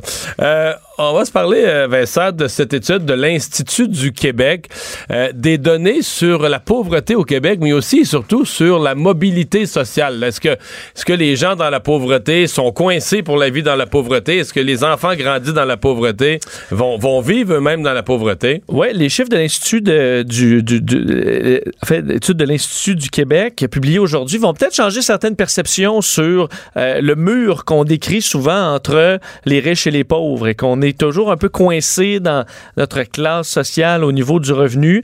Euh, des chiffres donc publiés sur la, la pauvreté qui sont pas nécessairement ah, toujours encourageant. Là, on parle de 14,4% des Québécois qui avaient en 2017 moins de la moitié du revenu médian pour subvenir à leurs besoins. Donc, c'est une situation qui est difficile. Un résultat qu'on qualifie de légèrement supérieur à la moyenne canadienne. Euh, et euh, si on prend compte du coût de la vie... de le dire parce qu'il y a beaucoup de gens... On a une société dite plus égalitaire parce qu'au Québec, il y a moins de riches puis tout ça, tu sais. Mais souvent, il y a des gens qui interprètent ça que plus égalitaire veut dire qu'il y a moins de pauvres. Non, non il y a plus de pauvres. Euh, ben plus de pauvres au Québec. On est, globalement plus pauvres. C'est vrai qu'on a moins de riches, donc moins de montées, mais il y a plus de pauvres aussi. Il y a pas moins, pas parce qu'on est plus égalitaire qu'il y a moins de pauvres. Il y a bien plus de ben pauvres au Québec que dans des provinces plus riches. Si on compte le, le coût de la vie, Là, ça baisse un peu. Bon, là, on ça baisse à 9 euh, ce qui est un peu inférieur à la moyenne du pays, mais on dit que la pauvreté est stable au Québec, n'augmente pas, mais ne diminue pas non plus. Euh, ce qu'on remarque au Québec, c'est que ceux qui sont en situation de pauvreté, des fois, le sont un peu plus longtemps que la moyenne canadienne. ce qui est intéressant quand même, de, le chiffre, c'est au niveau, tu le disais, là, de la mobilité sociale. Donc, est-ce que lorsqu'on est dans une famille plus pauvre, est-ce qu'on est coincé là de génération en génération? Ce qu'on décrit quand même souvent. Euh, et dans ce cas-là, ben, le Québec au contraire, on semble être un endroit où on a une, mobilité plus élevée, euh, fait, parmi les plus élevées au monde. Selon les chiffres donnés, 72 en fait, plus de 72 des enfants de 16 à 19 ans qui vivent dans des familles avec des revenus euh, les moins élevés, par exemple en 1986, font aujourd'hui partie des classes moyennes ou supérieures. Euh, et par région, tu as des régions Donc presque les trois quarts des jeunes ados qui étaient dans la pauvreté sont dans les classes moyennes ou supérieures présentement. C'est énorme, là. Ben, c'est énorme et, c'est d'autant plus énorme dans certaines régions. Tu prends la MRC de Lévis, euh, eux, c'est 80% de chances de se hisser dans une classe moyenne ou supérieure en 2016. MRC de Québec, c'est 73% Ça descend à Montréal autour de 68 et l'endroit où c'est le plus difficile, la Haute-Gaspésie, mais c'est quand même 63% Mais dans la Haute-Gaspésie, le problème, c'est que tu as, une, des certaines régions du Québec ont une économie tellement déstructurée qu'il n'y a plus beaucoup d'entreprises. Mais il faut dire que la Haute-Gaspésie, ça relance quand même. Il y a toute une série de nouvelles, la nouvelle génération de petites entreprises. Peut-être que ça va s'améliorer. Mais tu sais, à un moment donné, c'est qu'il y a un niveau où, pour sortir de la pauvreté, il faut qu'il y ait des emplois disponibles parce que ce, que ce qui trompe les statistiques, c'est que la plupart des jeunes qui s'en sortent, c'est qu'ils ont quitté la région. C'est aussi simple que ça. C'est vrai. C'est vrai. C'est les jeunes, peut-être, qui sont sortis de la pauvreté et ils sont allés vivre à Québec, justement, ou à Lévis. C'est vraiment, on peut très bien s'imaginer qu'il y a, mettons, une famille euh, pauvre ou quelqu'un qui, qui, a peu d'éducation peut quand même trouver un travail qui va être assez payant pour au moins payer les, la scolarité qui est quand même, euh, qui, est pas chère à ses enfants, qui pourront euh, avoir un, meilleur salaire dans le futur. Alors, c'est quelque chose qui est clairement faisable au Québec c'est important de dire ça parce que un dans le discours, on, se fait dire, tu sais, les, riches, les pauvres, puis évidemment, les gens qui proposent des impôts à 60, puis 70, puis 80% puis qui disent qu'il faut toujours augmenter les impôts, vont toujours laisser entendre que il y a les riches puis les pauvres comme si c'était des classes fixes. Puis que tout ce qu'il y a à faire, c'est faut que tu prennes tout l'argent. Ceux qui gagnent les plus hauts revenus, ben, il faut leur payer 75% d'impôts pour leur donner aux autres. Puis c'est pas de même ça marche. Le fait est que faut que tu aies des faut des bonnes écoles, faut que les, jeunes qui, qui, veulent puis qui ont la possibilité, ils vont monter, ils vont partir d'une famille plus défavorisée, puis oui, ils vont monter dans une classe sociale, puis à l'inverse, il y a des jeunes qui vont partir de meilleures familles, sais, ils vont tomber là, leurs parents avaient les moyens mais puis pourquoi? Ben, parce que t'es pas débrouillard, parce que t'es paresseux, mais il faut que le système te donne des chances. Aide-toi, le ciel t'aidera, que le système te donne des chances. Puis pour moi, c'est ça qui est important, l'égalité des chances. Mais il y aura toujours. en même temps, euh, le système t'empêchera pas. Si t'es paresseux, là, ben, ça se peut que tu descendes dans la classe sociale, que tes parents, tes parents travaillaient fort, ils étaient plus riches que toi. Puis t'as pas étudié, tu travailles pas. T'en euh... fous, puis tu niaises, puis euh, ben, c'est ça. Tu sais, tu vas descendre dans l'échelle sociale. Puis c'est ça, la mobilité sociale, pour moi, ça, c'est une, vraie mesure intéressante de la pauvreté. quelle histoire euh, que celle-là en Grèce d'une... Euh, d'une famille où un, bébé, en fait, a été conçu avec euh, trois parents. vous avez peut-être lu ça dans le journal ce matin. Évidemment, là, on parle de, de, nouvelles méthodes de fécondation in vitro, etc. on va parler tout de suite avec le docteur Pierre Miron, qui est probablement au Québec un des grands spécialistes qu'on a de la procréation assistée. Bonjour, docteur Miron. Bonjour Mario. Vous, avez vu cette histoire? Oui, j'ai lu, euh, comme vous, probablement, mais uniquement à travers les, euh, médias, en fait. Oui, alors je crois que vous n'avez pas étudié médicalement le cas, mais ça vous dit quoi comme ça à, chaud? Là, vous avez vu ça comment? En fait, ce qu'ils ont fait pour expliquer à la population, c'est que c'est une c'est un couple infertile qui avait eu plusieurs tentatives euh, avec des échecs en fécondation in vitro. Puis ce qu'ils ont fait, c'est pas une technique honnêtement nouvelle, ça, a déjà été fait antérieurement. Mais ce qui était particulier ici, c'est qu'ils l'ont fait chez un couple infertile qui avait des échecs répétés en fécondation in vitro. Donc euh, la patiente, donc la patiente infertile, on lui a fait une stimulation ovarienne. Il y a eu un prélèvement d'ovules, donc on a obtenu des ovules matures chez elle. Il faut savoir qu'un ovule c'est comme une cellule. Hein, avant qu'elle soit fécondée, euh, l'ovule, avant qu'il soit fécondé, va devenir par la suite un embryon, puis va, il va diviser en plusieurs cellules. Mais ce qu'ils ont fait, c'est qu'on on appelle ça un transfert nucléaire, donc ils ont enlevé le noyau de cette cellule-là qui contient les chromosomes de la patiente infertile. Ils ont utilisé une donneuse d'ovule chez qui ils ont enlevé également le noyau, puis ils ont remplacé finalement le noyau cellulaire de, de l'ovule de la donneuse par le noyau de la cellulaire de la patiente infertile. Donc là, c'est comme ça qu'on arrive à trois, parce qu'au niveau mère, au niveau euh, féminin, on a un ovule qui est une fusion d'un ovule et du noyau d'un autre. C'est ça. Donc, l'ovule de la donneuse, l'hypothèse, c'est que il y a des, euh, des, mitochondries chez la donneuse qui sont utilisées. Donc, habituellement, ce traitement-là, il a été développé, il a été réussi antérieurement en 2016 euh, pour euh, des maladies génétiques mitochondriales qu'on appelle. Donc, dans le cytoplasme, dans la cellule, il y a des mitochondries qui donnent l'énergie souvent à l'ovule pour produire un embryon pour permettre que les cellules se divisent. Donc, on a tout simplement remplacé le noyau à l'intérieur du cytoplasme d'un ovule d'une donneuse par le noyau cellulaire de la patiente le, infertile. Le nouvel ovule, là, je veux dire, je vais poser une question niaiseuse, mais est-ce que l'enfant va ressembler à sa mère? Est-ce que dans l'ovule, ce qui donne les caractéristiques génétiques, est-ce que c'est l'ensemble ou c'est le noyau qui, est le cœur? Oui, c'est absolument les gènes qui sont contenus dans le noyau cellulaire. Ceci dit, il demeure qu'il y a des gènes aussi au niveau des mitochondries, donc une partie des gènes qui sont d'origine de la donneuse et, mais la grande partie de la mère donc euh, qui est la qui est la, patiente infertile parce que donc l'enfant est vraiment un mélange des, des deux là. plus plus je devrais dire des trois plus du père parce qu'on voit le spermatozoïde qui s'en vient mais les deux ovules ça devient un mélange là. Ça devient effectivement, mais c'est un, transfert nucléaire qu'on mentionne. Puis il y a une fusion par la suite, une fois qu'on fait le transfert nucléaire. Des techniques utilisées beaucoup chez l'animal. Euh, puis euh, elles ont été développées principalement chez des, des couples qui ont des enfants qui sont atteints de maladies graves. Donc, par exemple, souvent, c'est pour des, des, euh, des, cas où il y, a des, euh, il y a certaines maladies qui sont associées à des mutations génétiques au niveau des mitochondries. Donc, habituellement, c'est utilisé pour ça. On prend les, finalement les mitochondries qui sont dans le cytoplasme de, la donneuse, qui sont, qui sont saines, puis on transfère le noyau de la patiente infertile ou de la patiente qui a un enfant malade, je vais dire ici. Euh, donc, ça, c'est un, traitement qui a été approuvé en Angleterre qui a été réussi avec succès. En, la première naissance, je crois comprendre, c'est ce transfert nucléaire-là a été euh, permis à des patients d'avoir des enfants en bonne santé alors que leur progéniture était sévèrement atteinte. Puis c'est des certains syndromes, par exemple, comme le syndrome de Light, qu'on appelle, c'est une, une, maladie où il va y avoir des problèmes neurologiques, euh, euh, musculaires. Puis c'est des, enfants qui décèdent en, bas âge. Donc ça, ça Donc on, on contourne ça avec cette méthode-là. Là, c'est dans un traitement génétique pour aider des couples à avoir un, enfant en bonne santé. Ce qui est différent ici, c'est qu'on a commencé à utiliser cette technique-là pour de l'infertilité où il y a eu des échecs répétés en fécondation in vitro. C'est là que sont les craintes, en fait, je dois dire. parce, que, parce que vous parlez de craintes, parce que dans les articles que j'ai lus, on, parle d'une technique controversée. Par exemple, ici au Québec, au Canada, est-ce que ce serait illégal de faire ça? Non. Non, il y a Carrément une, loi au criminel, euh, au fédéral, qui, euh, qui interdit justement là, un article euh, à l'article 5, là, je pense, euh, je ne vais pas me tromper, je suis en train de regarder avec vous, là, mais un article qui, qui interdit justement, parce que finalement, on modifie le, matériel reproductif de cet embryon-là, donc il, va euh, il va contenir des gènes de, de, de la patiente infertile et aussi de la donneuse. Donc ça, c'est interdit euh, de modifier le génome d'une cellule ou d'un embryon, par exemple, de manière à rendre la modification qui est transmissible aux descendants. OK.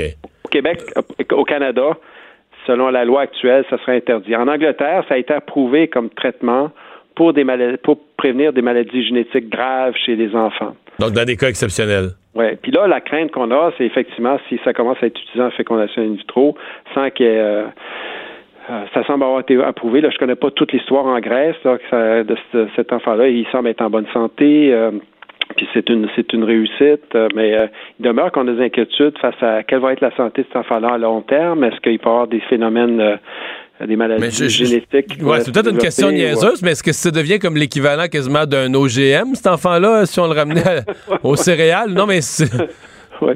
Ben, ben, théoriquement, ça demeure des gènes humains. Oui, ouais, je comprends. Mais, mais, mais c'est sûr que c'est surtout euh, c'est surtout premièrement la, démonstration est-ce que vraiment ce traitement-là était vraiment utile pour parce que si elle avait tenté une fécondation in vitro de nouveau avec ses propres ovules, peut-être qu'elle aurait réussi, réussi en bout de ligne. Des fois, il y a les patients sont souvent découragés après trois quatre tentatives, ça fonctionne pas. Mais c'est vous savez, par exemple en France, ils couvrent quatre tentatives parce qu'il y a de l'espoir. En Belgique, ils couvrent six tentatives de fécondation in vitro. Puis quand on regarde les taux cumulatifs de grossesse, ils continuent à augmenter jusqu'à six tentatives. Donc les probabilités, on n'est pas tout le temps, euh, bien que c'est désespérant quand les couples ça fonctionne pas en fécondation in vitro, ça ne veut pas dire qu'une fécondation in vitro un jour ne fonctionnera pas, même si on tenté trois, quatre tentatives. Donc, euh, donc c'est là qu'est le qui est la, la polémique, c'est de dire ben, peut-être que ce couple-là, s'il avait tenté tout simplement une fécondation in vitro dans des bonnes conditions, peut-être qu'il aurait eu aussi leur enfant, puis ça leur peut-être pas exposé à des risques qu'on connaît pas encore euh, au niveau génétique, puis ce qu'on appelle l'épigénétique, l'empreinte génétique qui peut, euh, qui peut être altérée également. Hmm. Docteur Miron, merci beaucoup de nous avoir parlé. Le retour de Mario Dumont. Joignez-vous à la discussion. Appelez ou textez. 187 Cube Radio. 1877 827 2346. C'est maintenant l'heure de la chronique de Lise Ravary. Bonjour Lise. Bonjour Bonjour Mario. On se parle de, de, rougeole parce que les communautés acidiques de New York euh, sont aux prises avec une épidémie là, qui, a, qui, a, poussé la, la, la note jusqu'à forcer le maire à dire euh, ça va être vaccination obligatoire. Je sais pas comment ça va se passer. C'est quand même des communautés assez fermées, assez rébarbatives à des obligations comme, euh, comme celle-là. Hein? Ben oui, euh, comme toutes les communautés fermées, repliées sur elles-mêmes. disons que les les les nouvelles restent à l'intérieur et c'est ça le problème avec euh, c'est que ces gens-là non seulement sont souvent pas vaccinés, mais si jamais leur enfant tombe malade, ils vont pas le rapporter parce qu'ils veulent pas que le gouvernement sache que son enfant n'était pas vacciné. Alors là, ça fait le tour comme ça. Mais quand on regarde, ce qui est intéressant, c'est ceci. Euh, j'ai euh, consulté quelques rabbins et autres. Il n'y a rien dans le judaïsme qui rend problématique la vaccination. Rien. Il n'y a, pas, a pas un précepte religieux qu'on pourrait peut-être imaginer qu'en le tordant assez. Mais est-ce que tous les est-ce que tous les acidiques sont non vaccinés non, ou non, non, non, non, Il y en a plein qui sont vaccinés, c'est ça? Là? Ah oui, il y en a plein qui sont vaccinés et euh, présentement, particulièrement à New York, mais pas seulement à New York, euh, les rabbins font des tournées. Leur principal problème présentement, c'est les organisations anti-vaccins qui ont rien à voir avec la communauté acidique. C'est eux qui ont introduit le verre dans la pomme, euh, distribué toutes sortes de, de, de, de, de, de papiers, de, de, toutes sortes d'informations aux familles, aux mères, euh, remplis de fausseté, mais il faut pas que tu oublies que ces gens-là, parce qu'ils sont repliés sur eux-mêmes, ils n'ont pas accès souvent à la même genre d'informations. Euh, Internet, oui, mais c'est souvent très limité. Euh, qu'est-ce qu'ils peuvent chercher sur Internet? Donc, ils n'ont pas moyen de vérifier ça. Alors, ça se raconte n'importe quoi. Ça tourne dans la communauté. Puis, la première affaire qu'on sait, ben, il y a une majorité qui sont pas vaccinés, alors qu'il y a, il y a 20 ans, c'était pas le cas. Mais sauf quand arrive une éclosion de, de rougeole là-dedans, c'est moins drôle. Eh, c'est sûr, euh, ils sont rendus à plus que 600 cas. La moitié des cas de rougeole euh, aux États-Unis présentement sont dans les communautés euh, acidiques de New, du New Jersey et de Brooklyn. La moitié. Et là, ces gens-là, ils viennent beaucoup au Canada, ils viennent beaucoup au Québec, ils viennent Ben- beaucoup à Montréal. Pour les là, la frontière entre le Québec puis l'État de New York, elle existe à peu près pas. Je Mais quand on voyage, quand on de- voyage en auto là, euh, Montréal, New York, à toutes On les voit. fois, à toutes les fois à la frontière, on envoie euh, dans des des des des des, fourgon- scolaires. des fourgonnettes, ah, des, des bus scolaires, mais c'est plus des familles là, mais dans Ah des ouais? fourgonnettes avec bien des enfants, fourgonnettes ou encore des des, des des stations là, euh, allongées là, on envoie des familles d'acidiques beaucoup là. J'ai toujours remarqué ça, moi, qu'il y avait un flot là, de circulation Ah oui, de New oui, York. Montréal. là. Ben, ils se marient beaucoup entre eux parce que sinon, à Montréal, ben, ils finiraient par se marier tous Ah, dans la même ça, famille hein. ou à peu près. Alors, c'est une façon d'ouvrir un peu le, le, le, le, le pôle génétique, comme on peut dire. Euh, mais il y a aussi des mouvements d'enfants. Tu sais, quand les gens se plaignent à Outremont là, qu'il y a des autobus scolaires qui sont stationnés en double, ben souvent, ils sont arrêtés devant soit une synagogue ou un centre communautaire, puis ils viennent chercher un paquet de monde qui s'en va à New York tous les vendredis aussi, après-midi, il y a des bus complets qui s'en vont à New York euh, de gens qui, euh, qui vont célébrer le Shabbat à New York. Et là, c'est la Pâque juive qui s'en vient. Alors là, imagine-toi qu'il va y en avoir du monde. Alors, j'ai appelé la santé publique de Montréal pour savoir qu'est-ce qu'ils font avec ça. Est-ce que, on, les gens sont est-ce que parce qu'il y a beaucoup de mouvements, est-ce qu'il y a du danger? Est-ce que, je veux dire, tu tu peux pas non plus passer un test de rougeole à chaque personne qui traverse la frontière? Non. Ça n'a pas de bon sens. Euh, tu peux juste compter aussi sur la, la bonne volonté des gens. Puis Mais, leur, mais- euh, mais disons que ces jours-ci, un autobus de jeunes acidimes qui de- d'écoliers acidimes qui arrivent à Montréal, c'est inquiétant, là. Parce que ben, il- disons que moi, j'irais pas trop me.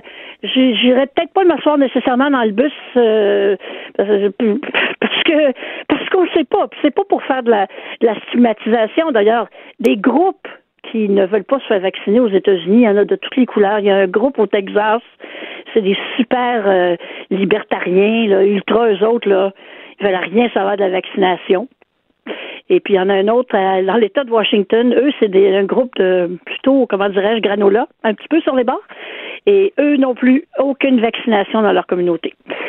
Alors, cette bêtise-là, là, elle est partout. Puis, c'est vraiment, je pense que les, les ceux qui sont extrêmement dangereux là-dedans, plus que tout, c'est ceux qui, euh, qui, qui répandent toutes les histoires sur les sur les Balkans, sur les sur les, vaccins. Oh, oh, oh, mais la question est quand même posée. Là, comment l'ordre de vaccination obligatoire du maire Bill de Blasio est-ce que en passant par des leaders de communauté, des rabbins, il va réussir, sans que ça fasse trop de confrontation, à convaincre ces gens-là de euh, que là on peut plus on peut plus niaiser avec ça. Là, je veux dire. T'as vu, as vu les jugements là hein, euh, dans l'État de New York, les juges ont dit non, vous pourrez pas, les enfants peuvent plus ben aller à l'école. Empêcher d'aller à l'école. oui, oui. Écoute, non mais là, je veux dire, on se tirer dans le pied, mais comme il faut. Euh, moi, je, oui, parce que les, les communautés assidiques sont des communautés extrêmement obéissantes à leurs autorités. Mais, vraiment, là, c'est des gens soumis, soumis au, au, au qui est le, comment dirais-je, le, le, rabbin de leur communauté, parce que des, des assidim, il y en a 10, 12, 15, 20, 100, 100 variétés, même à certains endroits d'Israël, entre autres. Mais chacun a son, a son rabbin qui est le, l'âme de ce groupe-là. Et si le rabbin dit, vous allez vous faire vacciner, tu vas voir, tout le monde va se mettre en ligne pour les faire vacciner dans l'heure. Bon. Hey, merci beaucoup, Lise. Plaisir. Au revoir. Le retour de Mario Dumont. Ben ça, dans les nouvelles aujourd'hui, dans le monde, il y a quand même une qui est, qui est frappante. Euh, c'est la plus ce qui s'ouvre aujourd'hui, c'est la plus grosse, la plus grande élection euh, de l'histoire de l'humanité. Oui. Donc si on imprime la liste électorale version papier, là, eh, ça va être ça va être long. c'est un camion. C'est un camion. Mais en fait, c'est vraiment fou, mais c'est impressionnant en même temps euh, de voir les élections en Inde. Donc à partir d'aujourd'hui, les Indiens qui sont appelés à se rendre aux urnes, et c'est vraiment des chiffres qui donnent le vertige. on comprend que l'Inde étant le deuxième pays le plus peuplé euh, au monde, 1,3 milliard d'habitants. Puis en Chine, euh, au dernier souvenir, il n'y a, pas d'élection. Les élections, c'est plus tranquille. Donc, c'est vraiment la plus grande. Ils n'ont pas le temps. ils sont pas le temps. occupés. Ils sont occupés à autre chose. Mais euh, c'est impressionnant qu'un pays de cette grosseur-là, euh, avec le nombre d'habitants et surtout que ce soit pas un pays encore très riche, soit capable d'organiser des élections comme ça. Je vais vous donner des chiffres, vous allez voir que c'est vraiment impressionnant. Je disais 1,3 milliard d'habitants, c'est 900 millions d'électeurs. Euh, évidemment éparpillé quand même sur un grand territoire. Euh, c'est 10% d'ailleurs de plus le bon qu'on a fait, là, 10 de plus que l'élection précédente en 2014. Euh, alors c'est ce qui fait que ce soit les plus, plus importantes élections de l'histoire de l'humanité. en termes de population, là, ça représente, c'est comme s'il y avait une élection toute l'Europe et le Brésil euh, donc mis ensemble. En 2014, il y avait 830 millions euh, d'Indiens inscrits avec un taux de participation quand même de 66% Ça vote. C'est presque équivalent ici. Euh, moi, ce qui m'a frappé, c'est le nombre de nouveaux, des jeunes, des nouveaux électeurs. C'est deux fois et demi le Canada. 83 millions qui vont voter pour, la, première, fois. Euh, c'est énorme. Euh, on parle de scrutin parce que c'est pas dans une journée, là. Euh, évidemment, parce qu'il y a une logistique complexe. Ça va durer près de six semaines, donc du 11 avril au 19 mai, 38 jours, 28, 29 États fédérés, 7 territoires qui vont donc faire ça, entre autres, à tour de rôle, dépendamment des régions, pour, pour le vote qui va être dévoilé ensuite le 23, mai. exact. Un million de bureaux de vote. juste ça, là. Juste un million de bureaux de vote. Euh, il y en avait, par exemple, on nous donne la statistique en France, 67 000. Euh, alors, c'est énorme. Et ce qu'il y a de particulier, puis c'est un peu euh, étrange, ben, en fait, en même temps, ça, ça fait du sens, mais aucun électeur ne doit habiter à plus de 2 km d'un bureau de vote. Question qui peut que n'importe quel électeur indien puisse se rendre à un bureau de vote en 2 km à pied. Mais ce que ça fait, c'est qu'entre autres, en 2009, on avait dû installer euh, un bureau de vote pour un électeur en plein milieu de, euh, de l'État du, euh, du Guarat, dans pleine forêt. Euh, où il y a des lions et tout ça pour euh, un électeur. Je sais pas si ça, on aurait Parce pour respecter la règle du 2 km. C'est ça. Il faut que chaque électeur, chaque Indien puisse aller à un bureau de vote en dedans de 2 km. Évidemment, c'est compliqué. 11 euh, millions d'agents électoraux qui sont, qui sont mobilisés pour 8000 candidats qui vont se battre pour les 543 sièges en jeu. 2300 partis au total, mais les partis nationaux, il y en a 7 et 59 partis d'État qui se battent pour ces sièges. Alors imaginez-vous, c'est c'est impressionnant, surtout si euh, le vote se passe généralement bien, euh, c'est accepté par la communauté internationale, si tout ça euh, va bien, ce qui s'enligne pour l'instant pour l'être. C'est un tour de force. Non, non, c'est impressionnant. Puis j'ai une autre question, mais ça. Oui. Parce que là, les résultats d'élection le 23 mai, on va se former un gouvernement. Oui. Est-ce que M. Trudeau va aller, va aller rencontrer les nouveaux élus en Inde? Oh, hey! Parce que là, son voyage, de ça, ben, ça avait été de la catastrophe. Mais non, non, mais là, faut qu'il peut-être qu'il retourne rencontrer les, les, ben, nouveaux, les nouveaux, élus. Le mais pourquoi pas? Mais il peut retourner avec un avec une, ben, garde-robe renouvelée. Là. Ben, non, ben non, au contraire, là, il, pourrait, il pourrait plaider qu'il fait un voyage plus économique. Il a déjà ses costumes. Là. Ah, Toutes les remettre. Ah, un côté vert. Ouais. Pourquoi je dépenserais pour des nouvelles? Alors euh, que j'ai déjà tous les costumes voulus. Je pense pas qu'il va tomber là-dedans. Faudrait demander à ses conseillers, par exemple, est-ce que, est que, ces costumes ont été électoralement payants, là, politiquement payants? Je pense pas, mais en même temps, tu le dis, là, vu qu'il n'y a plus rien qui va bien, il retournera en Inde, c'est sûr que ça irait mal. Mais peut-être ce serait le contraire. Là. Il serait trop, il serait tout en Peut-être qu'au contraire, tout repartirait bien aller. Là. Ça mettrait fin à l'histoire. Tu veux qu'il retourne en Inde? Ça, ça, mettrait fin à l'histoire SNC-Lavalin. Il repartirait sur un nouvel élan. Un, coup de téléphone. un coup de téléphone, ça va suffire. Oui, quelque chose d'écrit d'avance, ça peut bien aller. Bon, on va euh, parler maintenant de cette. Euh, c'est une, euh, une expérience qui était faite privé pour envoyer euh, quoi une, une, capsule sur la Lune.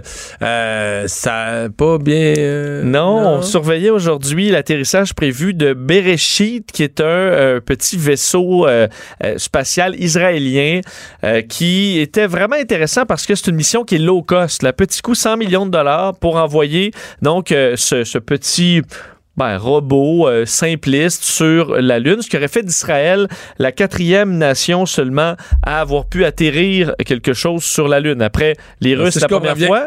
Israël, s'est inscrite comme une nation qui a maintenant des débris sur, la Lune. Ben, ils, ont, ils ont touché à la Lune. Ça, c'est clair. Ça, c'est indéniable. Le problème, c'est qu'effectivement, la sonde s'est écrasée euh, sur la Lune. En fait, on n'a pas été capable de freiner euh, assez avec le, le, le moteur principal et on est atterri, on est arrivé trop vite et on a perdu, euh, on a perdu l'équipement complètement. Bon, euh, comme le comme le Apollo euh, au quai à Matane. Un, petit peu, un, petit peu ça. on a manqué de, on a manqué de rétro Oh, il y a de la, y a de la gravité. Breakdown, breakdown, breakdown un petit peu plus là. Mais faut dire, il y a quand même un tour de force là-dedans. C'est que l'innovation, bon, c'est une mission qui est pris, fondée par le, financée par le privé, qui avait une version parce que normalement pour envoyer rapidement là, quelque chose vers la Lune, ça te prend une fusée qui te l'envoie direct vers la Lune. Mais ça, ça coûte cher. Euh, alors, ce qu'ils ont fait, les Israéliens, c'est qu'ils ont... Euh, fait du pouce, en gros, sur une fusée SpaceX qui a envoyé un satellite de télécommunication qui met le petit robot en orbite. Et ensuite, on a élargi l'orbite de plus en plus pour s'éloigner le plus de la Terre tranquillement pendant plusieurs semaines. Et à un moment donné, on était tellement loin qu'on a été capturé par euh, la gravité lunaire. Alors, ce que ça fait, c'est que ça prend plus de temps, mais c'est beaucoup moins, euh, beaucoup moins cher à envoyer. Alors, ça, c'est quand même une innovation intéressante. Ça a permis d'entrer en orbite. Voyage à rabais. Voyage à rabais. Sur la euh, alors, c'est équivalent de faire plusieurs escales, donc ça a été plus long. Mais on devait, évidemment, le clou de la mission, c'était de pouvoir atterrir aujourd'hui et ça n'a pas été un succès. Mais il faut dire que ça fait partie de la conquête spatiale, des fois les, euh, les échecs. Alors, ils sont sur la Lune, mais en morceaux. Les crapauds. Ils sont écrapous sur la Lune, mais ils sont là quand même. Toi, tu sur la Lune? T'as-tu quelque chose? non, non, non, ben, c'est ça. Est-ce qu'il y a un drapeau d'Israël quelque part au moins? Oui, il y, avait un, petit, un petit drapeau euh, qui indiquait, euh, je sais plus, il y avait une phrase remplie d'espoir, mais ce sera pour une autre fois. bon, ben, moi, la phrase remplie d'espoir est quelque part dans le tas de débris. Euh, oui, oui, oui, c'est ça. En fait, le nom Bereshit, c'était pour In the Beginning, donc c'est vraiment le début, là. C'est juste le début. Juste le début. On va aller. C'était le début hier des éliminatoires. On en parle avec Dave Morissette dans un instant. Le retour de Mario Dumont. Pour nous rejoindre en studio. Studio à commercial cube.radio. Appelez ou textez. 187 cube radio. 1877 827 2346. On est de retour, euh, Dave Morissette qui est là pour parler sport. Salut Dave. Comment ça va, Mario? Ça va très bien. On a eu toute une soirée. J'ai regardé pas mal de hockey hier. On a eu toute une soirée. Comment, comment tu fais pour euh, t'occuper de politique, de le hockey? T'as vraiment une vie? Mais politique, c'est de jour, puis euh, hockey, c'est de soir. mais je vais te faire une confidence, OK? Je vais te faire une confidence. J'avais misé sur les Jets. C'était émotif. J'aime cette équipe-là, tout ça. Je, suis pas loin de me dédire aujourd'hui, les gars. C'est épouvantable. Il n'est pas inspiré de même, pas d'énergie. Est-ce que quelqu'un leur avait dit que c'était le début des séries? Mais le, pire, c'est qu'il y avait. Puis t'as tellement raison, parce qu'il y a tellement d'ambiance là-bas. tout le monde est habillé en blanc, la foule en demande, mais, mais t'as-tu vu ça comme moi? Les joueurs étaient pas là, pas d'énergie, pas de jambes, pas de. Ah, c'est fou. Puis, tu sais, moi, ce que j'aime des Jets, c'est une équipe, tu sais, on a quand même, on a, commencé la, rencontre, puis t'as Mark Shifley qui est rentré en collision avec Bennington. Bennington, c'est la raison pour laquelle les Blues sont là. Les Blues, je le répète, c'était la pire équipe dans l'Ouest. Euh, ben, je pense que le 1er janvier, était dernier dans l'Ouest. Ce gardien-là est arrivé. Bennington a 25-26 ans. Arrive, il y a une collision avec Shifley. Ça semble avoir, c'est ça les séries, ça semble avoir euh, réveillé les, Blues. Et, là, tu sais, les, Jackets, pas les Jackets, mais les, euh, les Jets, les Jets marquent le premier but. T'as Liney qui finalement marque, bon, là, ça crie, on est heureux. Et les Blues sont revenus, mais les Blues, là, on peut dire que c'est comme c'est un match parfait. Puis, je parle encore de Bennington, là, mais eux autres jouent sur la route. Tu, tu, essaies de garder la foule silencieuse. Ce qu'ils ont réussi à faire. Un match sur la route, là, tu t'en fais pas trop. Tu, tu, profites de tes chances, c'est exactement ce qu'on a fait du côté des Blues. Puis Bennington, encore une fois, puis dans mm. les séries, Regarde, je le dis souvent, mais non moi un bon gardien, je te nomme une bonne équipe. Bennington est extraordinaire. Bon. Euh, le, match qu'on suivait le plus, évidemment, parce qu'on ben du monde pense que c'est l'année euh, de Tampa Bay. Ça valait parti pour ça en première période, 3-0, tout allait bien. Euh, est-ce que les est-ce que le Lightning a oublié que qu'un match c'est 60 minutes, puis on a vu ça trop facile? C'était jamais c'est arrivé une fois cette année que le Lightning naît après une période et qui ont perdu le match. Mais là, il naît 3-0. 3-0. Euh, mais encore une fois, est-ce que je peux parler de, de, de, de Bobrovski? Je sais pas si vous avez euh, l'occasion de l'écouter, là, mais c'est 3-0 après la première. On se dit, c'est terminé. Moi, je travaillais avec, Michel Bergeron hier, avec Bergy. Il me dit, bon, c'est fini, ça va finir 5-0. Et la grande discussion, c'était bon, t'as Bobrovski. Puis les attentes sont élevées envers Bobrovski qui tombe à Jean. Il y a de la motivation. Mais est-ce que tu le gardes, tu le retires? Comment tu fais réagir tes joueurs? Puis John Tortorella a décidé de le garder dans le but. Ça aurait pu arriver souvent, c'est pas à cause que le gars est mauvais, c'est à cause que l'équipe est mauvaise que tu retires ton gardien. John Tortorella est arrivé dans, dans, dans, le vestiaire. A commencé... Hey, Oui. On va l'écouter. On l'a. On va l'écouter. Forget about skills. Forget about X's and It's a mindset of believing. It's amazing what can happen. So you stand in there. You stand in there and you don't take a Dave, faut, faut dire à nos auditeurs que quand ça coupe, là, c'est pas parce qu'on a des problèmes techniques, c'est parce que c'est des sacs que l'équipe a enlevé en diffusant la vidéo, puis il y en a pas mal. c'est vrai, là. Mais, mais c'est ça, John Tortorella. Sais, on parle de gars qui sont multimillionnaires, puis on, a l'impression souvent qu'on n'a aucun contrôle dans le vestiaire, mais c'est pas vrai. Faut que tu dises des bonnes choses au bon moment. Moi, je crois sincèrement que hier, l'entraîneur John Tortorella, puis tu sais, il, leur dit, c'est le moment là. c'est un mindset présentement là, c'est mental, c'est mental. Moi là, David Savard, c'est le gars le plus méconnu au Québec. Ce gars-là, il a joué tout un match. non, mais on les voit pas assez souvent, les Blue Jackets. Sérieusement, David Savard a marqué le but de la soirée hier. Puis il dit pas n'importe quel défenseur. Edmond faisait un retour au jeu. Edmond, c'est un des meilleurs défenseurs. Il doit être le meilleur défenseur l'an passé. Mais il sert une feinte, un lancer parfait. Josh Anderson, Seth Jones qui a marqué le dernier but. Euh, qui a marqué le, le, le, le, troisième but, justement, là. Euh, le, but d'assurance, excusez-moi, le quatrième but. Lui, il venait, vient de se faire passer en première période, avait causé le premier but, un revirement, avait donné la rondelle et euh, s'est repris de belle façon. Mais c'est quand, même pas, c'est quand même pas fini cette série-là. Je pense que c'est peut-être un réveil pour le Lightning. Dave? Oui, je pense que oui. Dave, moi, mon, mon, équipe plan B, ça a toujours été les, les Penguins de Pittsburgh. Et bon, hier, ça, ça, ça, a fait mal, mais en même temps, est-ce qu'on s'enligne pour vraiment une belle série contre les Islanders? Moi, là, j'ai adoré de la façon. Tu sais, on joue au National Coliseum. Il y avait de l'ambiance hier. Puis les Islanders ont débuté le, le, le, match en frappant, en état physique. Sidney Crosby, Sidney Crosby, pour moi, c'est le meilleur joueur. C'est pas, pas Connor McDavid, c'est vraiment Sidney Crosby pour l'impact qu'il a sur les autres. Sidney Crosby n'a pas fait grand-chose hier. On a été physique, intimidant. Euh, jusqu'à la toute fin, là, hier, là, pour un gars comme Matthew Barzell, un jeune joueur, là, d'affronter Sidney Crosby, c'est toujours motivant. Puis hier, le match, le match, c'est terminé grâce à un but ben, en, période de surtemps, mais de Josh Bailey, mais c'est Matthew Barzell qui a tout fait sur un revirement de qui? Christopher Letang. Puis Christopher Le part avec la rondelle. Mais il n'y a pas eu, y a pas eu un bon match, Christopher Le Temps. C'est un gars de série habituellement, mais là, hier, punition, c'est pas là. Il était pas dans son assiette, là. Non, mais c'était exactement. Tu as raison, mais la discipline va être importante.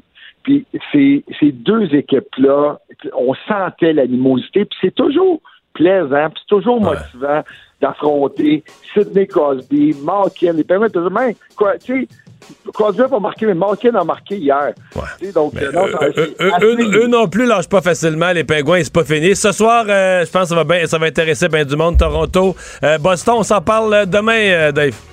Parfait, merci. Salut. demain, bye. Et qu'est-ce qu'on surveille, Vincent? Ben, je te dire que Bell aurait refusé l'offre de, de, de, Québécois, donc de Trèves, qui aurait redonné le signal euh, ce soir euh, aux, abonnés de Bell à TVA Sport. Ce ne sera pas le cas, alors euh, ça va retourner devant les. fait, demain en cours. Donc ce soir, pas de signal encore. Pas de signal encore pour, euh, pour ce soir. Ça ne s'est pas réglé. Bon, à suivre. Merci Vincent. Merci à vous d'avoir euh, été euh, là. On vous retrouve comme d'habitude demain 15h. Cube Radio.